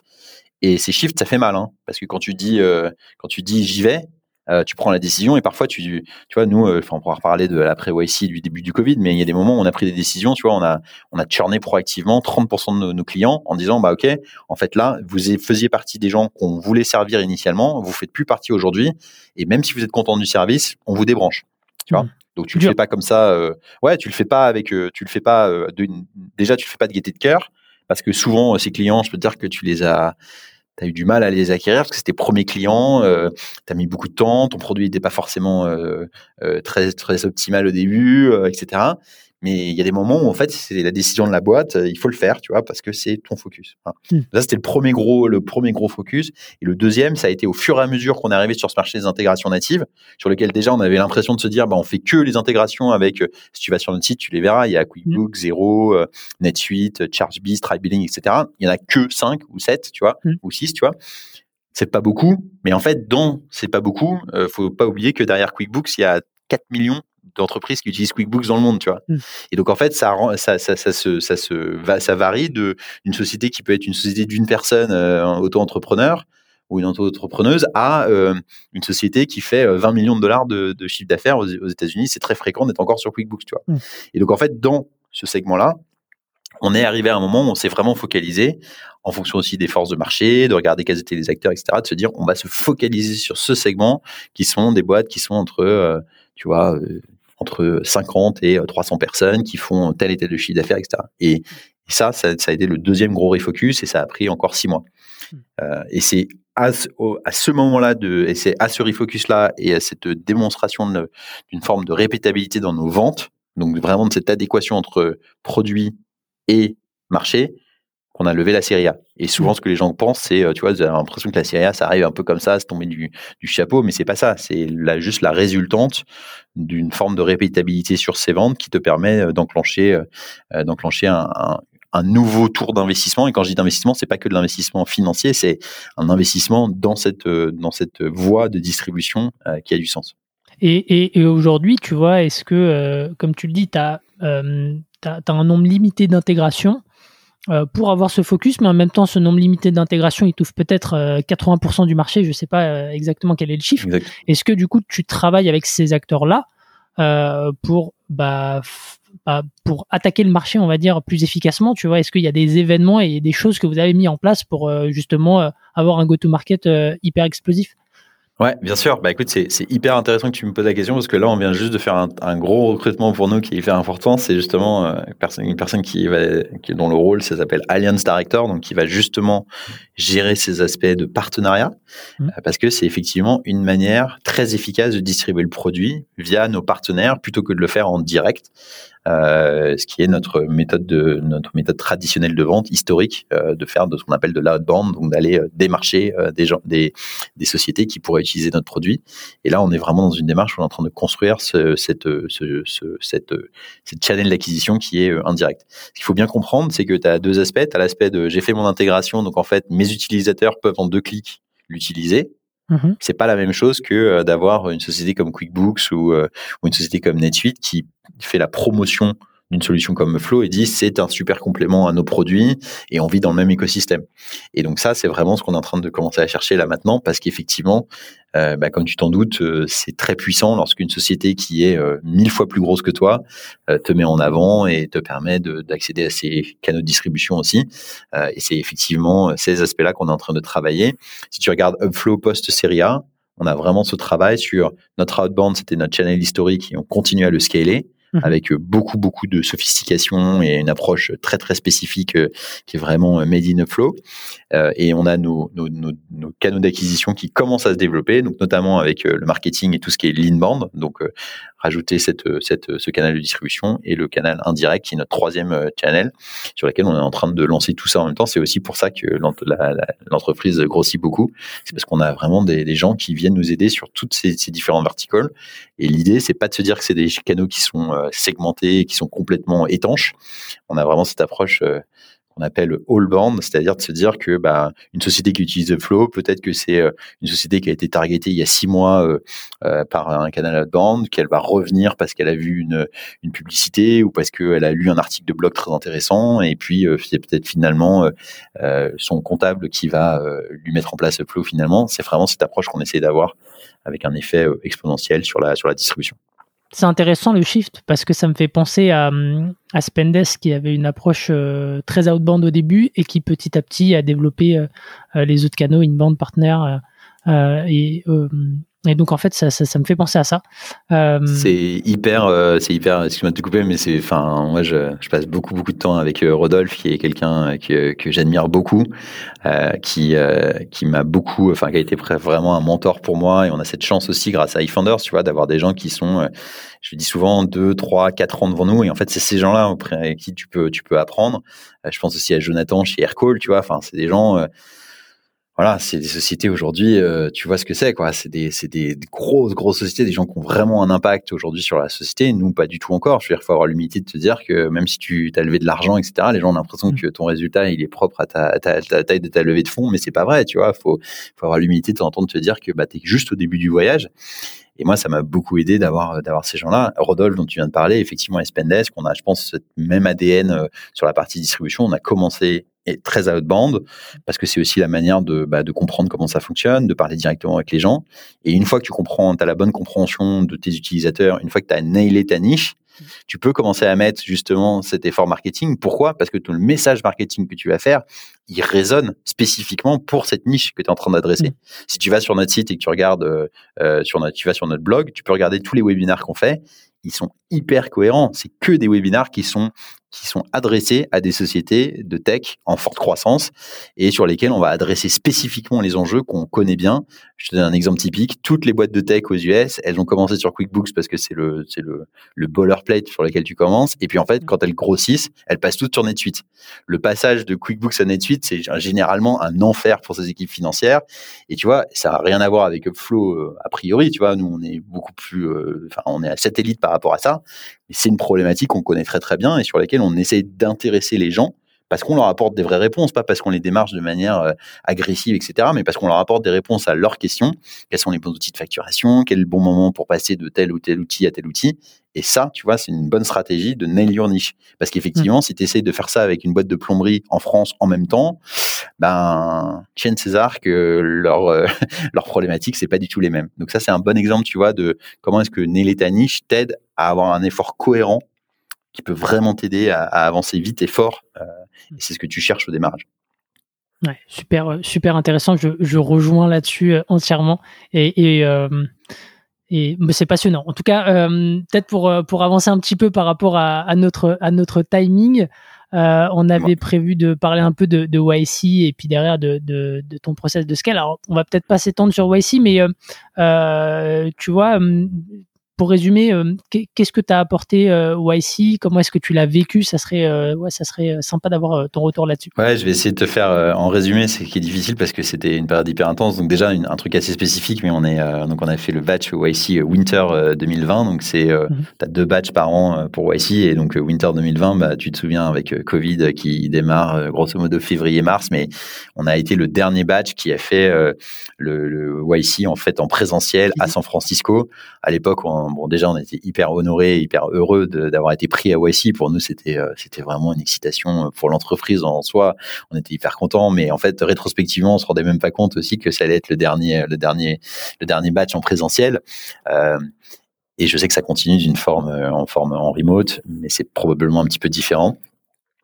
et pour nous, ça a été un moment très très très très fort de la boîte à plein d'égards. Mais si je dois en résumer peut-être peut-être deux ou trois, Bon, déjà, il y a quelque chose d'assez d'assez fort, c'est le fait de bah, déjà de vivre avec ton co-founder pendant trois mois, H24. on a fait que du upflow, que du upflow pendant trois mois. Mais quand je te dis H24, c'est euh, tu te lèves le matin, tu fais upflow, tu passes ta journée, tu fais que du upflow et tu te couches le soir à minuit, tu es sur upflow, upflow, upflow. Euh, moi, j'avais, euh, bah, je j'avais pas encore de mon petit garçon à l'époque, mais euh, c'est ce que j'allais dire. Ouais, ma, ouais, ma, bah, ma femme était restée en France, donc c'est aussi une décision, tu vois, de, de, vie perso qui est assez forte, tu vois, de se dire, bah, on fait trois mois, euh, on s'est vu un peu, tu vois, mais, mais, mais assez peu, tu vois. C'est quand même vraiment, et c'est un moment très, très, très intense, très fort dans la, dans la création de la, du lien et de la, de l'histoire de la boîte, tu vois. C'est un ADN très, très fort dans, dans, cette histoire et et, euh, et, souvent, les gens te disent que c'est aussi quelque chose qui ressort même des années plus tard, euh, d'avoir vécu ce, ce moment-là où euh, tu fais tu fais que ça et tu crées ce, ce, cette, ce, lien très fort.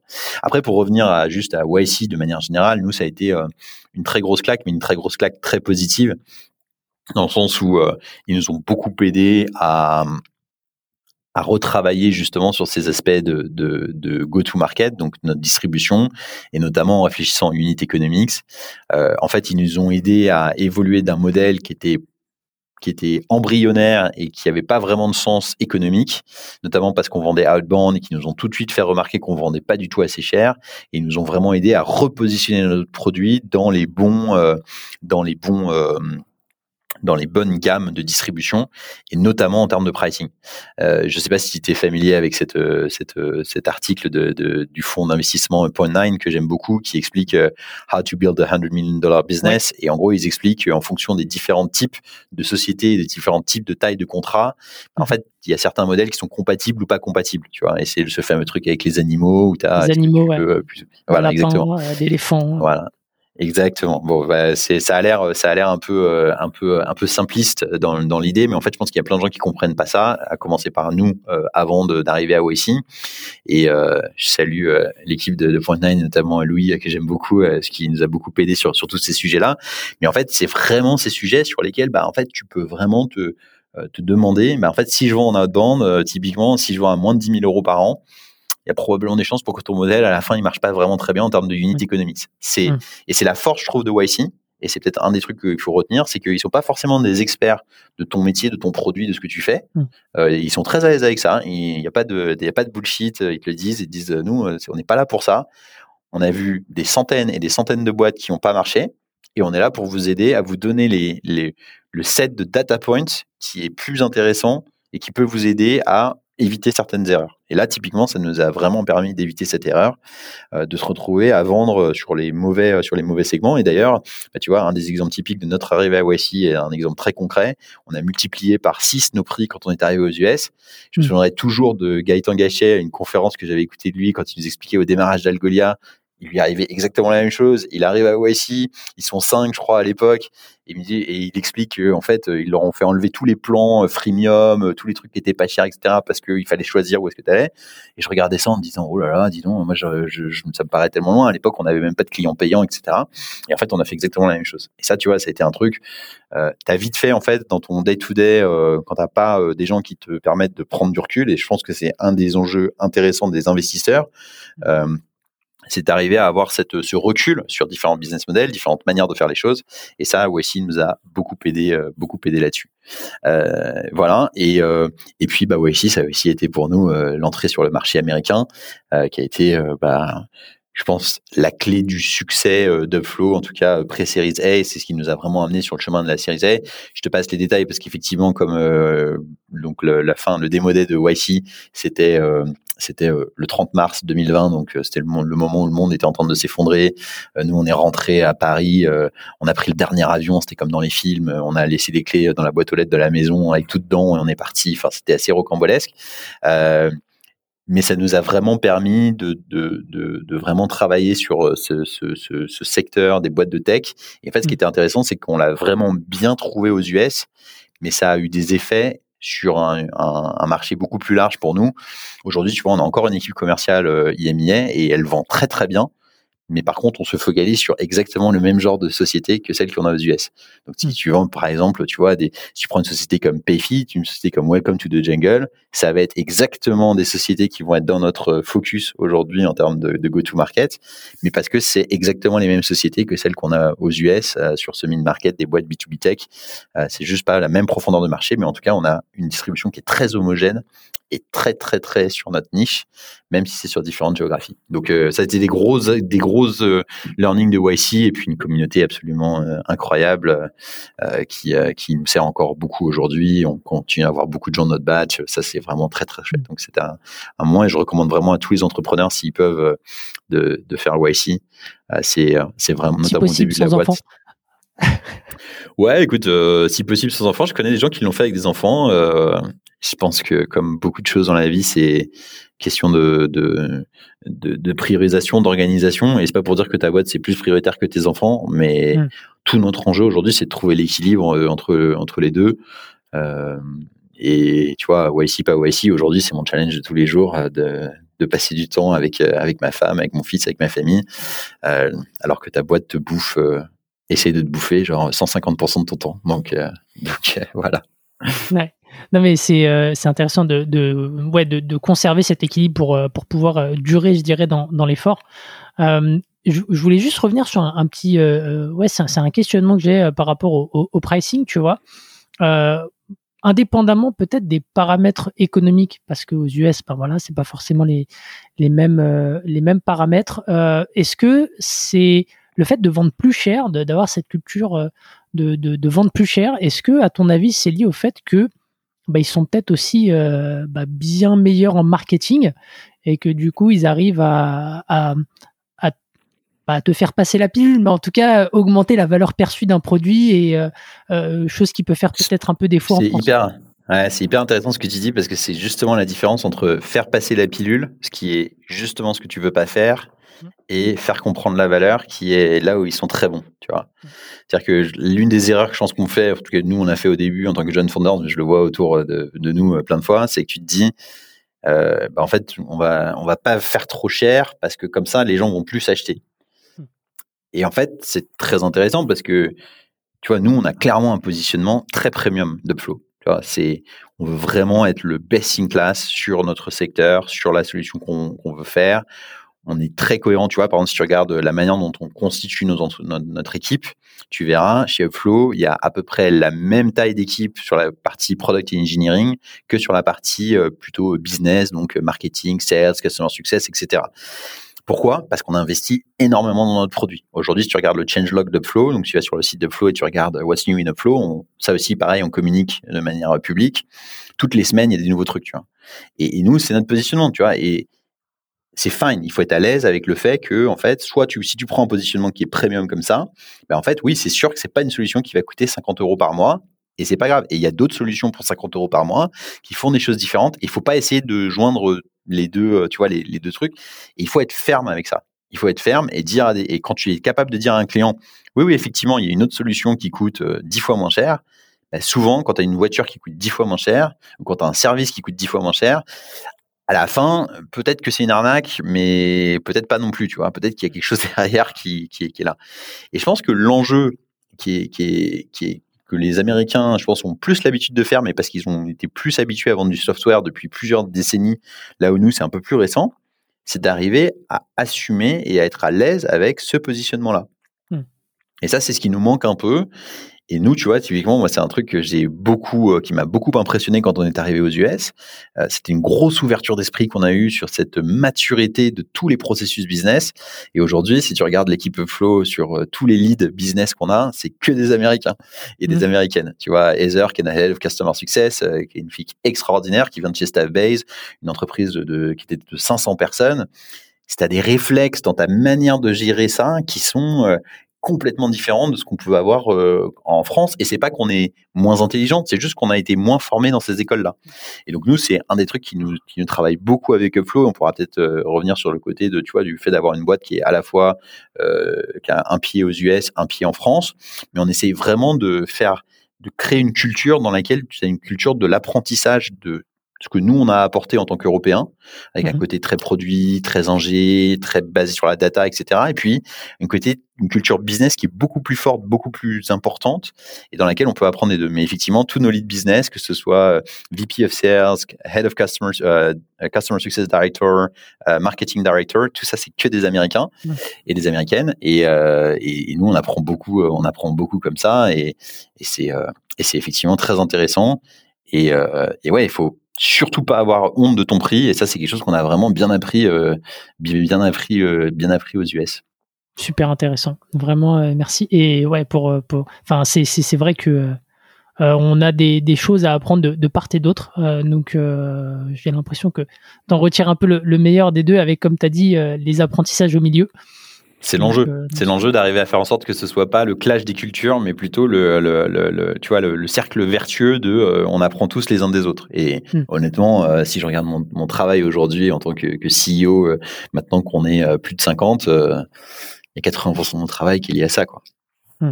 Alors justement, on va y venir. Sur, euh, ça nous fait une petite transition sur, la, je dirais, la partie process et, et scale de, de Upflow. Euh, Aujourd'hui, tu as, levé euh, près de, de 20 millions d'euros euh, au total. Euh, comme tu l'as dit euh, en, en, dé- en démarrage de l'épisode, euh, tu es passé de, de, 53, euh, de, de 13 à 53 euh, collaborateurs. Euh, 1 milliard de dollars euh, de, de factures processées chaque mois sur la plateforme. En gros, tous les trois mois, tes process ils sont cassés. si tu n'anticipes pas, j'imagine. Donc, comment est-ce que tu évolues, on va dire, dans cet inconfort euh, permanent? C'est, une question qui est, vraiment au centre de la problématique des boîtes en, en hyper croissance comme nous. Et déjà, le, premier point euh, qu'il faut bien noter sur avant de répondre à cette question, c'est que c'est pas le seul modèle. Tu vois, moi, je regarde avec, euh, je sais pas si j'allais te dire euh, avec un peu de dépit, mais surtout avec beaucoup de tristesse, cette espèce de bataille qu'on, observe sur LinkedIn en ce moment, sur les boîtes bootstrap versus les boîtes qui ont levé des fonds. Moi, je suis, un peu atterré de cette discussion parce que parce qu'en fait, les deux modèles n'ont rien à voir. Il n'y en a pas un qui est mieux que l'autre. C'est juste des choses qui n'ont rien à voir. Et effectivement, quand tu lèves 20 millions, euh, donc c'était 20 millions de, dollars au total, les attentes sont pas les mêmes que quand tu fais une boîte bootstrap, c'est-à-dire que tu t'es financé sur, euh, enfin, sur tes fonds propres et tu es sur un modèle plus traditionnel. Moi, euh, dans ma famille d'entrepreneurs du BTP, je t'assure qu'ils comprennent absolument enfin c'est pas qu'ils comprennent absolument pas, mais c'est assez choquant pour eux de voir comment est-ce qu'on fonctionne dans nos boîtes. Et je leur dis, bah non, c'est pas choquant, c'est juste que c'est un autre modèle. Et c'est un modèle qui est le modèle des boîtes de tech VC backed. Il faut juste bien le comprendre. Et voilà. Et donc effectivement, dans ces environnements-là, bah, il y a tout qui effectivement change tous les trois, six mois, les process que tu avais fait et, les bureaux que tu avais pris et les gens que tu avais peut-être embauchés, etc. Notamment dans cette logique où tu peux être amené à déconstruire certains aspects rapidement, par exemple parce que tu as testé quelque chose, ça marche pas, t'arrêtes, tu recommences, etc. Tu sais que je, je, je te parlais tout à l'heure des 80% du produit qui n'existe plus un, un, an plus tard, bah oui, forcément, tu vois.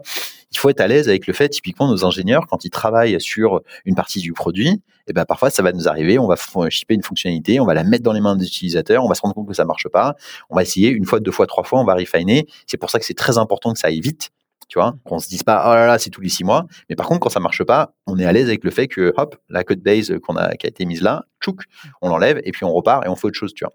Et c'est partout pareil et c'est un état d'esprit. Et ça, c'est vraiment cette espèce de, rapidité d'exécution euh, qui est très très importante dans nos sociétés et que nous, on essaie vraiment de garder. Et c'est l'un des enjeux quand tu grossis, de vraiment garder ça. Comment est-ce que tu, gardes ces aspects-là? Et nous, c'est très très très important euh, chez Upflow. Sur la partie du, scale, euh, un autre aspect très fort de notre ADN, c'est que parce que on sait qu'on est dans ce track, qui est un track qui est pas évident, mais qui est un track d'hyper croissance, on est toujours en train de penser à comment est-ce qu'on le process qu'on est en train de définir, même s'il doit changer, même s'il va peut-être être cassé, on est toujours en train de se dire comment est-ce qu'on ça va tenir lorsqu'on sera à 10 fois plus gros, 100 fois plus gros. Et ça, tu vois, c'est un truc. Je regardais euh, l'annonce de, de Deal. Euh, je sais pas si tu as vu hier euh, l'annonce de Deal qui disait que c'était la plus grosse société à être passée de 1 à 100 millions d'ARR. Donc c'est vraiment euh, t'as, des échelles qui sont mais même mais je pense mais inimaginables pour la plupart des gens autour de nous à commencer par moi de se dire la rapidité avec lesquelles ces sociétés là ont grossi quand tu vois les montants des levées de fonds. Et Alex euh, que je connais un peu parce que c'est aussi un, un fondateur de, de, de, de YC euh, quand il te donne des conseils, un de ses conseils, c'est pense toujours tes process comme si tu étais 100 fois plus gros. Et c'est vrai, tu vois. Nous, aujourd'hui, je, raconte souvent cette anecdote, mais quand on a démarré Upflow, on a démarré sur Salesforce. Pourquoi est-ce qu'on a démarré pour, euh, donc Salesforce, c'est un CRM, donc c'est ce qui est euh, la colonne vertébrale de notre, de notre action commerciale. Pourquoi est-ce qu'on a commencé sur Salesforce? Parce qu'en fait, quand je parlais justement avec Rodolphe, quand je parlais avec Jonathan, ils t'expliquaient tous que l'un de leurs gros enjeux, ça avait été de commencer sur un petit logiciel simple, euh, mais qu'en fait, une fois qu'on s'était retrouvé à 10-15 sales, qu'il avait fallu tout débrancher pour passer sur Salesforce, parce qu'à la fin, tout le monde finit sur Salesforce ou sur HubSpot, mmh. en fait, ça a été un enfer. Et donc, c'est toujours une question de se dire comment est-ce que tu fais scaler ça? Nous, chez Upflow, on est des malades mais vraiment des malades de comment est-ce qu'on arrive à scaler. Et ça passe par nos process de savoir. Par exemple, tout est écrit chez Upflow, que ce soit, euh, euh, tu vois, dans, par exemple, on a un Notion dans lequel on a, mais absolument, tu sais, on a cet, cet adage que vraiment je répète souvent, mais c'est euh, If you say it twice, write it down. C'est un mmh. des trucs qui est dans le, le, livre de, de, Great CEO Within, qui est vraiment un super livre que je recommande aussi au, au CEO. Mais, mais c'est vrai, tu vois, aujourd'hui, un process, si tu comptes sur une communication orale pour onboarder les gens, parce que tu vois, tu te retrouves à la machine à café, t'expliques les choses, c'est bien. Mais c'est bien quand, euh, tu vois, nous, ça avait très bien marché quand on était 13 et qu'on restait 13. Mais par contre, quand on onboard 10 personnes. dans les mêmes bureaux. Tous les mois. Ouais, et que tu es dans les mêmes bureaux, exactement. C'est super bon point. Et effectivement, bah, ça marche plus. Et donc, en fait, aujourd'hui, tu as ce besoin de, de, de, travailler sur du scale. Un autre exemple que je peux te donner, c'est chez Upflow, on n'a rien dans des spreadsheets, tu vois. Aujourd'hui, alors c'est assez euh, logique, tu me diras, parce que notre mission, peut-être de, de, la manière la plus primaire, ça a été de, de changer et d'essayer de, faire en sorte que nos utilisateurs à nous arrêtent d'utiliser des tableurs Excel pour suivre leurs factures impayées. Mais chez Upflow, en gros, dès qu'on a un process de base de la boîte qui est dans un spreadsheet, on réfléchit à comment est-ce que on va pouvoir le scaler. Aujourd'hui, on a euh, des, par exemple, on a une data warehouse donc, on a par exemple toute la donnée de flow, qu'elle vienne de notre produit, de notre CRM, de, toutes les données extérieures, qui est mise dans une énorme database et qui nous permettent de travailler dessus. Aujourd'hui, on a par exemple des data analysts qui viennent nous rejoindre et qui sont des gens qui nous aident à structurer cette donnée pour que, je te donne un exemple typique, euh, lorsqu'on est euh, le 2 du mois, on appuie sur un bouton et notre reporting investisseur il sort d'un seul coup et il n'y a pas euh, quatre personnes qui sont obligées de faire du travail dans des Excel. C'est pas que ce soit impossible de faire du travail dans des Excel à notre taille de boîte. Dire, c'est carrément jouable. La question, c'est quand on est 100 fois plus gros, comment on fait? Eh ben, on fait sûrement pas dans des Excel, donc on le fait directement dès aujourd'hui avec des process qui scale. Et honnêtement, c'est un juste milieu qui est difficile à trouver, c'est ce dont on parlait un peu dans la, préparation, mais c'est un juste milieu qui est difficile à trouver parce que ça, tu vois, mettre en place des choses comme ça, c'est quelque chose qui prend du temps et qui, et qui, et qui te ralentit à court terme, tu vois. Mmh. Mais nous, notre ambition chez Upflow, c'est vraiment de, c'est pas forcément de créer une très grosse boîte dans le terme de nombre de gens, mais c'est de créer une société qui a vraiment de l'impact, de l'impact sur euh, le monde autour de nous, sur les, que ce soit pour les gens, mais aussi pour nos utilisateurs. Et si on veut avoir cet impact, on sait que c'est pas en faisant du bricolage. Et, et donc c'est pour ça qu'on investit énormément euh, là-dessus. Et c'est aujourd'hui, tu vois, c'est très intéressant parce que les gens qui nous rejoignent aujourd'hui, hier on a notre VP of Sales qui a démarré aux US, et en fait, le premier commentaire qu'il me fait, et on a le même commentaire de tout le monde, c'est qu'il regarde l'intérieur de la boîte et il te dit, j'ai jamais vu ça. J'ai jamais vu une boîte aussi bien organisée, j'ai jamais vu une boîte avec autant de, process, etc. Et là, tu sais que tu as construit des fondations solides pour aller au step d'après. Et là, tu vas commencer à avoir un compounding effect, tu vois. Et, nous, c'est un truc avec Barnaby, on est, donc euh, mon associé, on est vraiment mais 100% convaincu de ça depuis le début. Et c'est maintenant que ça commence à se voir. Et, euh, et c'est franchement un moment très très excitant de la boîte. Et tu as d'autres, euh, peut-être, euh, donné pas mal d'exemples hein, de, process que vous avez mis en place. Est-ce que tu as d'autres euh, ouais, d'autres exemples de, choix forts que vous avez fait, de, de, choses que vous avez mis en place qui pourraient être réplicables sur, sur d'autres boîtes en termes de process? Je pense que les, ouais, enfin, des exemples, j'en ai des dizaines et des dizaines parce que tout est extrêmement processé. je pense que l'un des exemples peut-être les plus forts, aujourd'hui, c'est sur toute la partie euh, people et savoir comment est-ce que tu, tu crées une expérience. Euh, J'aime beaucoup cette notion et on aime beaucoup avec Barnaby cette notion de, de des fondateurs de Basecamp, tu sais, qui t'expliquent dans leur livre que, euh, dans un livre qu'ils ont écrit, que euh, en fait ta boîte c'est un produit, ton entreprise c'est un produit et que ça doit être un bon produit pour les employés et les team members, tu vois. C'est-à-dire que aujourd'hui, les gens qui rejoignent une, une entreprise, ils sont pas là pour euh, juste euh, faire du 9 to 5, euh, avoir un salaire et genre rentrer chez eux le soir et faire autre chose, tu vois? Ils ont envie de vraiment participer, c'est ce fameux truc de, de, de tu vois, d'avoir envie d'avoir du sens, tu vois, de se dire comment est-ce que tu proposes aux gens quelque chose qui a du qui a du sens pour eux. Oh, t'es encore là? Ouais, j'ai eu un petit. Ouais, ouais. T'as eu un petit saut? Peut-être recommencer. Ouais, j'ai eu un petit saut, j'ai eu un, une mise. Non, mais vas-y, il n'y a, pas de souci. Et, donc, du coup, je te disais, la question, c'est comment est-ce que tu arrives à créer euh, du sens pour les gens et notamment du sens sur le, sur le long terme? Et tu vois, je te parlais tout à l'heure de, euh, bah, on fait pas de choses dans des, spreadsheets parce qu'on veut penser à scaler, mais en fait, le vrai premier truc le plus important de ton entreprise, c'est pas, euh, pas tes spreadsheets, c'est pas ton produit, c'est pas ton business, c'est les gens, c'est les gens qui sont là. Et nous, c'est notre focalisation première. Et notamment, comment est-ce que tu peux faire ce qu'on appelle, tu vois, quand on travaille sur ce qu'on appelle le people journey, donc entre le premier moment où euh, notre équipe de recrutement va te contacter jusqu'au moment où euh, tu vas quitter Flow peut-être, parce que euh, faut arrêter de faire comme si tout le monde était fait pour rester toute sa vie dans une entreprise et qu'on n'allait jamais changer. Il y a des gens qui ont des changements d'aspiration, des changements de carrière, des changements. Comment est-ce que tu peux faire en sorte que cette expérience ce soit la meilleure pour les gens? Et ça, c'est quelque chose qui est extrêmement processé chez nous aussi, que ce soit nos process de recrutement, que ce soit nos process d'onboarding. Tu vois, aujourd'hui, on a une personne euh, qui c'est qui Morgan, qui est extraordinaire, qui s'appelle, qui son rôle c'est People Operation Manager. Son mhm. rôle euh, c'est très très très très très éloigné de euh, du, de l'image qu'on peut avoir des office managers qui sont là pour juste gérer les bureaux. C'est vraiment de garantir l'expérience j'allais dire utilisateur, mais expérience talent, euh, des gens qui nous rejoignent. Et donc, ça veut dire que euh, bah là, par exemple, on a euh, des, donc toutes les trois semaines, on a une session d'onboarding. donc, ça veut dire que bah, t'arrives, t'arrives le premier jour au bureau, tout est prêt, t'as un pack d'accueil incroyable qui t'attend, on t'attend, t'es pas là, t'arrives pas comme un cheveu sur la soupe. Euh, t'as des formations d'enablement, donc on va te former sur ton sur ton métier, on va te faire en sorte que tu sois, que tu puisses apprendre, que tu deviennes un expert que tu sois pas une, juste une roue dans, dans un espèce d'engrenage euh, où tu comprends pas ce qui t'arrive. Et surtout, tout au long de ta de ton passage chez Upflow et de ta carrière chez Upflow, on va t'aider à grandir. Donc, euh, on va te proposer des passes. Est-ce que c'est un pass d'IC, donc d'individual contributeur, ou un pass de manager? Comment est-ce qu'on fait pour euh, t'aider à grandir sur ces étapes? Par exemple, on va tous nos jeunes managers. Tu vois, aujourd'hui, on a des gens. Je pense à Com, notre premier employé, qui est arrivé maintenant il y a il y a, il y a quatre ans. Com qui aujourd'hui euh, est notre directeur of operations qui a une team de 5 ou 6 personnes euh, tu vois ça s'invente pas tu vois c'est des, des, premiers mm. jobs euh, tu ça s'invente pas d'être manager. Il faut être formé. Euh, on a on travaille avec des, des organismes qui les forment. On fait des trucs qui sont des, des, des, formations qui sont des formations qui sont à la limite entre la vie perso et la vie pro par exemple sur notamment sur la communication et sur le développement personnel. Moi je suis personnellement un grand grand fan de communication non violente un truc qui m'a beaucoup aidé dans ma vie. Tout le monde chez Upflow est formé à la communication non violente. C'est pour nous une manière de gérer l'entreprise et d'avancer ensemble qui est hyper grande.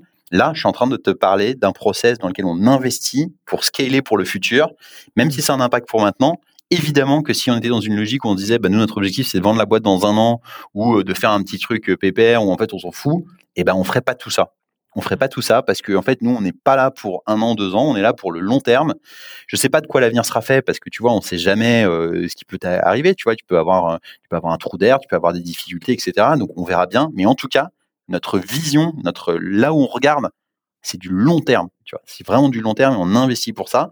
Et ça c'est un process de scale mais du scale dans l'investissement qu'on peut faire dans notre équipe et dans les gens qui la constituent. Et aujourd'hui tu viens chez Flow, tu passes la porte du bureau quand euh, il y a quelques personnes qui sont là, parce qu'on a quand même beaucoup de gens en remote, mais quand ils viennent souvent, et quand ils sont là, je veux dire, tu as vraiment un ADN et une équipe qui est tellement soudée, et moi, c'est ma, c'est ma plus grande fierté aujourd'hui, tu vois, c'est vraiment ça. Et ça, c'est du, c'est du scale aussi.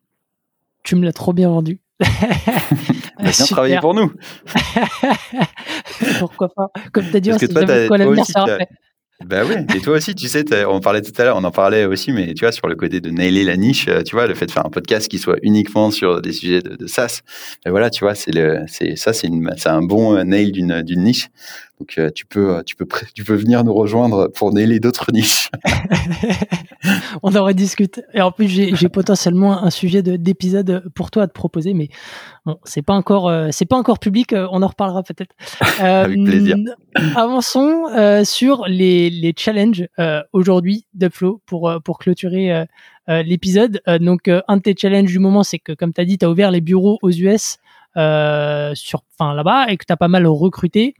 Euh, tu as un peu parlé tout à l'heure de, de, de, la culture euh, euh de la cohabitation entre la culture US et française, euh, que vous aviez réfléchi à pas mal de choses justement pour faire cohabiter les deux. Est-ce que tu peux peut-être revenir là-dessus?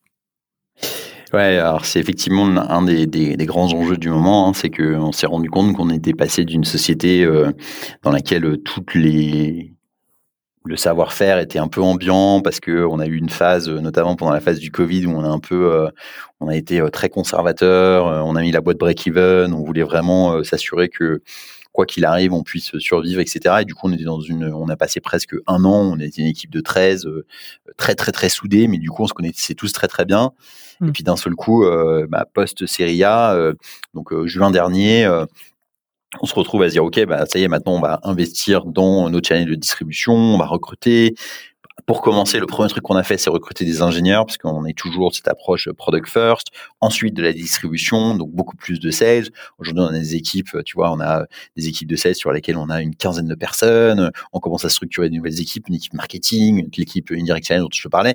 Ça fait beaucoup de choses. Avec ça, toutes les fonctions qu'on appelle cross-functional, donc finance, people, dont on vient de parler. Enfin, tu, commences à vraiment rentrer dans une structure qui est, une grosse structure, tu vois, avec, euh, avec beaucoup de, de, choses à gérer. Et effectivement, l'un des enjeux, c'est comment est-ce que tu garantis, euh, euh, bah, déjà juste, c'est même pas qu'une culture, c'est aussi même simplement que les gens soient bien onboardés, tu vois. C'est-à-dire, aujourd'hui, un des enjeux classiques que, que tu as dans tous les produits, c'est que pour que ce soit simple pour nos utilisateurs, c'est souvent compliqué pour nous. Tu vois, ça paraît bête, mais quand toi tu dis j'ai juste cliqué sur un bouton et ça a marché parfaitement, c'est le fameux truc, tu sais, sur tous les trucs de, Apple euh, où genre c'est magique. Bah en fait, pour que soit ce soit simple d'appuyer sur ce bouton, c'est souvent des mois et des mois de travail euh, derrière pour nous, nos équipes, comprendre le bon flow, avoir la bonne intégration technique, etc. Et surtout, en fait, ce qui est intéressant et souvent les gens le sous-estiment, c'est qu'en fait l'environnement dans lequel on est, c'est un environnement compliqué. Quand tu parles à une directrice financière, quand tu, euh, par exemple, nos équipes de, de prospection commerciale, donc nos BDR, quand ils décrochent leur téléphone et qu'ils appellent une directrice euh, financière d'une entreprise, euh, t'es pas en train de parler à quelqu'un qui a cinq minutes entre deux euh, entre deux, euh, tu vois, qui, qui, à qui tu vends un produit à, à 5 euros, etc. Tu es en train de lui vendre une solution pour gérer sa cash collection. On est en train de parler de ses revenus, des données confidentielles, des choses. Et puis, c'est des gens qui vont te challenger sur des choses très précises. Ils vont te demander mmh. comment l'intégration entre leur système comptable et leur système de facturation va se faire, comment est-ce que Flow gère tel et tel aspect. Et en fait, pour que ce soit simple, encore une fois, pour eux, c'est compliqué pour nous d'absorber l'intégralité de ce savoir. Aujourd'hui, une grosse partie de mon temps, je le passe à faire des formations pour l'équipe, à expliquer comment fonctionnent les systèmes financiers, comment est-ce que, qui sont nos utilisateurs, etc. Et c'est quelque chose sur lequel on se met tous, là, toute l'équipe, la funding team, tous les gens qui sont là depuis longtemps, on passe tous à passer, tu vois, par exemple, chez Upflow, tous les jeudis à 17h, il y a un créneau de formation. Pourquoi 17h? Mhm. Parce que c'est le créneau qui nous permet d'attraper à la fois le 11h euh, aux US, à New York, et euh, un moment de créneau qui est à peu près euh, acceptable pour l'équipe française. C'est aussi d'ailleurs pour ça qu'on a mis nos bureaux à New York et pas euh, à San Francisco pour que ce soit mm. justement euh, vivable. Et justement, et ça revient à cette question de la culture, comment est-ce que tu arrives à créer un espace de cohésion entre ces différentes équipes qui bah, de savoir-faire, de d'alignement des process, etc. Après, il y a un aspect qui est très très important pour nous, c'est un aspect de sur la l'org design. Donc comment est-ce qu'on a construit notre organisation et sur lesquels on réfléchit beaucoup à ça avec euh, une, autre personne extraordinaire chez Flow qui s'appelle Louis, qui est notre chief of staff, euh, qui est vraiment qui m'aide à passer tout le monde du temps sur cette réflexion sur comment est-ce qu'on construit l'organisation Flow. Et sur cette organisation-là, tu vois, c'est très important pour nous d'avoir des teams qui soient des teams globales. Donc, on a une seule équipe sales, une seule équipe euh, marketing, une seule équipe success, et pourquoi est-ce qu'on fait ça? Parce que tu as une uniformité euh, des process qui est absolument indispensable dans cette logique de scale qu'on a pour le futur. C'est-à-dire que tu n'as pas l'équipe aux US qui vont d'une certaine manière et l'équipe en France qui vont d'une autre manière. On a tous les mêmes process On a bien sûr des spécificités locales euh, parce que bah, juste tu vas faire une démo en français, une démo en anglais, mais par contre ta démo tu vas la conduire de la même manière. On va avoir les mêmes les mêmes process. On sait ce qui marche, on sait ce qui marche pas. On sait regarder avec un aspect extrêmement critique sur notre process de scale, notamment sur avec notre équipe business ops qui est la responsable de scaler tous nos process côté business. On va regarder la data de manière globale pour regarder ce qui marche, ce qui marche pas.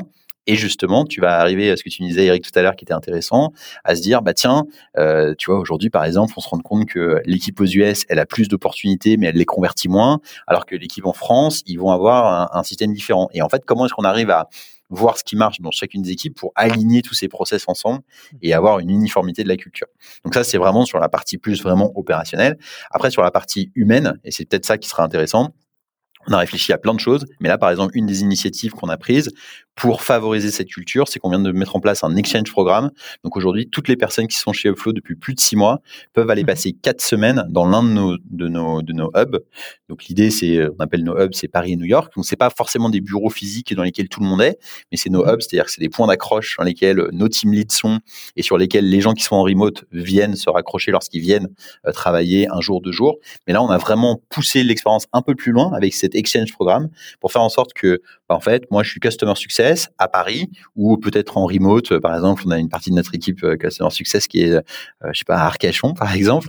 Euh, et ben Samantha qui est à Arcachon, elle peut partir quatre semaines à New York pour vivre au milieu de l'équipe américaine, comprendre leurs enjeux, comprendre leurs process, créer des liens et pas uniquement créer des liens sur un Zoom pendant 20 minutes de réunion où on a, on doit s'arrêter à l'heure parce qu'on a un autre client, etc juste vraiment vivre avec les gens, tu vois, euh, être là, euh, être capable d'aller euh, prendre un verre le soir, passer peut-être du temps en dehors, etc. Et ça, c'est des choses qui sont très très importantes. un autre aspect très clé de la culture et de pour garder cette cohésion, c'est la notion d'off-site. Avant le, avant le Covid, on en faisait un tous les, tous les quarters. Là, comme l'équipe a beaucoup grossi, euh, et puis surtout parce qu'on n'a pas eu vraiment l'occasion de beaucoup voyager ces derniers temps, euh, on a vraiment cette notion de se dire qu'au moins une fois par an, on rassemble l'intégralité de l'équipe pour vraiment passer du temps ensemble, et pas forcément pour travailler, mais aussi pour juste créer du lien. Euh, on se rend compte, tu vois, sur tous ces enjeux, quand la société grossit, que c'est beaucoup plus important que les gens communiquent efficacement que les gens aient vraiment euh, les clés euh, euh, matérielles de leur métier, tu vois, pour résoudre les questions. Souvent, tu te rends compte que quand les gens s'entendent bien, on arrive beaucoup plus facilement et ont les bonnes manières de communiquer. je reviens à mon histoire de communication non violente qui est absolument fondamentale là-dedans. Tu te rends compte que quand ils ont ça, ces deux aspects-là, la bonne manière de communiquer et le bon lien personnel, souvent les problèmes se résolvent beaucoup plus simplement que à grand coup de réunions, de notes, de documents, etc. Et ça, c'est hyper hyper important pour nous dans la culture pour pour y aller. Et, Complètement complètement d'accord. Alors, petite curiosité, euh, parce qu'après, on, enchaîne sur euh, les questions finales. Euh, sur l'off-site, on en entend beaucoup parler de plus en plus.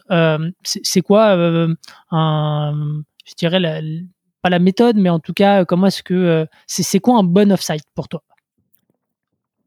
Comme beaucoup de choses, c'est déjà bien préparé. Euh, c'est pas juste un truc où on se dit euh, on part tous euh, au bord dans une maison et on reste au bord de la piscine euh, à faire des trucs en espérant qu'il se passe des choses. pour moi, le bon off-site, bon déjà en fait là dans le monde dans lequel on est aujourd'hui, on a une équipe qui est distribuée c'est pas que un offside. Nous, on va faire un offside de deux jours en général. C'est le format qui va bien. On essaie d'être euh, très respectueux de, notamment des familles. Euh, tu vois, euh, nous chez Flo, il n'y a pas d'offside le week-end. J'essaye de faire quand on fait des team drinks les jeudis soirs. Elles commencent à 18h30 parce que bah, il y a des gens qui ont une vie après le bureau et en fait, c'est un truc qui est hyper important pour nous de respecter ça aussi. Euh, faut redescendre un peu les pieds sur terre et de temps en temps se rendre compte que c'est aussi que un job, même si on essaye de faire quelque chose de vraiment chouette euh, et d'avoir une expérience super, c'est que ça reste qu'un job. Euh, et donc cet offside, déjà souvent, ça va être un moment sur lequel, si les gens ont le souhait, on va essayer de leur proposer de venir euh, passer une semaine au bureau avant, parce que voilà, par exemple, tu vois, il y a des gens qui vont venir des États-Unis. je sais que l'équipe sales des États-Unis, pour beaucoup d'entre eux, ça va être la première fois qu'ils viennent à Paris. Ils sont absolument enchantés de, de venir passer quelques jours en plus de l'offside. Donc ça, c'est quelque chose qui est important et ça permet aussi de créer du euh, comme je te le disais tout à l'heure, euh, aujourd'hui, bah, tu vois, tu vas avoir des managers qui vont gérer des gens euh, aux US et en France. Bah, c'est chouette aussi de se rencontrer de temps en temps et d'avoir ce, lien-là. Donc ça, c'est un, premier aspect important. Et après, sur l'off-site, l'aspect qui est hyper important pour nous, c'est de, on va souvent préparer des, des sessions qui sont des sessions de workshop sur lesquelles c'est hyper important de travailler euh, as a team, donc comme une comme une équipe, et qu'on aura du mal à faire sur des réunions avec Zoom, etc. Je te donne un exemple typique. On va souvent utiliser un offsite pour travailler sur des sujets. Nous, on a une très très grosse, euh, un, un, sujet qui est très clair sur nos values et nos operating principles chez Flow. Comment est-ce qu'on travaille tu vois, mmh. avec euh, ce sujet qui est très clair, c'est que on n'a pas du tout envie que ce soit une espèce de truc euh, bullshit qu'on mette sur le mur, euh, auquel personne ne croit, etc. Parce qu'on sait très bien que chez Upflow, on a une manière de travailler qui peut ne pas convenir à certaines personnes, et c'est totalement fine, tu vois, il n'y a pas de problème. Mais par exemple, tu vois, de définir ces operating principles qui ont été amenés à évoluer parce que forcément, euh, quand on les a fait il y a trois ans la première fois, quand on était cinq, bah forcément, c'est plus exactement les mêmes, même si tu retrouves certains aspects. Ça, c'est exactement le genre de choses sur lesquelles on va travailler dans un offside parce que ce sera bien qu'on soit ensemble, qu'on puisse travailler sur des workshops, etc. Donc ça, c'est un des aspects. On va travailler sur certains workshops comme ça. Ça peut être euh, euh, réfléchir à des alignements sur des process globaux de la société. Je te parlais de la niche tout à l'heure. Ça, ça va être un très bon sujet de workshop sur lequel on va permettre de faire collaborer toutes les équipes parce que le produit le business, tout le monde va pouvoir collaborer là-dessus et c'est des très bons exercices. Nous, ce qui nous importe aussi énormément, c'est d'avoir du temps aussi derrière sur ces upsides dans un second temps. Donc ça, c'est la phase plus de travail, mais aussi avoir du temps juste pour faire de bah, du team bonding, donc d'avoir des activités. Donc on va typiquement avoir euh, voilà des activités de euh, une activité sportive euh, qu'on va faire tous ensemble. Et ça, c'est vraiment des moments qui sont, ça paraît bête, mais en fait, euh, enfin, je sais pas si ça paraît bête parce que en fait, ça me paraît de moins en moins bête, mais ça nous permet vraiment en fait de, de créer ce lien qui euh, qui en fait manque beaucoup dans ce monde quand même euh, où on est tous en télétravail, où on se fait plein de trucs sur Zoom et c'est super, c'est très efficace. Euh, avant on faisait trois réunions par jour, maintenant on en fait 15, c'est génial, mais en fait il y a un moment c'est quand même bien de voir les gens et c'est une phase très importante des offsites. Je pense qu'on a eu des offsites qui étaient un peu ratés parce qu'on était tellement focalisé sur le travail et on a tellement on a tellement des doueurs chez Upflow que tu sais tu as vraiment ce moment où on a passé 48 heures ensemble et on sort de là avec la tête comme une pastèque parce que on a trop travaillé et en fait de temps en temps c'est juste bien de bah, voilà de faire une soirée sympa, de, de pouvoir de pouvoir rigoler ensemble, de, de, de parler d'autres choses, tu vois, de, de se connaître sur sur d'autres sujets. Tu vois, l'échange, le, l'exchange programme qu'on a mis en place, ça permet aussi vraiment ça, de capter ces moments un peu informels euh, qu'on a un peu du mal à retrouver dans un monde dans un monde remote limpide sur sur l'offsite, euh, super. Euh, moi j'adore. Euh, écoute, je te, enfin, je, je, je termine à contre cœur limite l'épisode. Je te pose quelques petites questions pour terminer. c'est quoi le plus dur aujourd'hui dans ton quotidien d'entrepreneur? L'équilibre pro perso. sans aucun doute. Je pense que là, tu vois, je te parle depuis tout à l'heure de, tout ce qui se passe côté côté pro et c'est et c'est c'est super et vraiment je, je, m'éclate et je suis, euh, je pourrais pas être plus heureux que, euh, que de faire euh, ce que je fais aujourd'hui. Je suis, je suis bien là où je suis. Par contre, c'est un enjeu tous les jours de, je dis souvent, hein, juste de pas devenir fou, quoi. Parce qu'en fait, tu as tellement le, et c'est aussi cette notion d'hypercroissance qui te donne toujours des centaines de problèmes à régler. Hein. On est toujours en train de. J'aime beaucoup cette phrase de, de ce motto de Stripe qui dit euh, "We macro optimist and micro pessimist". C'est en gros cette mmh. idée de se dire constamment dans ton entreprise, tu es en train de regarder le, dans le sens global ce que tu fais avec beaucoup d'optimisme, et c'est ce qui nous a, qui est chez Upflow, tu vois. On sait qu'on est là pour révolutionner la manière dont les entreprises se font payer, on sait qu'on va y arriver, on, avance sur notre, sur notre chemin.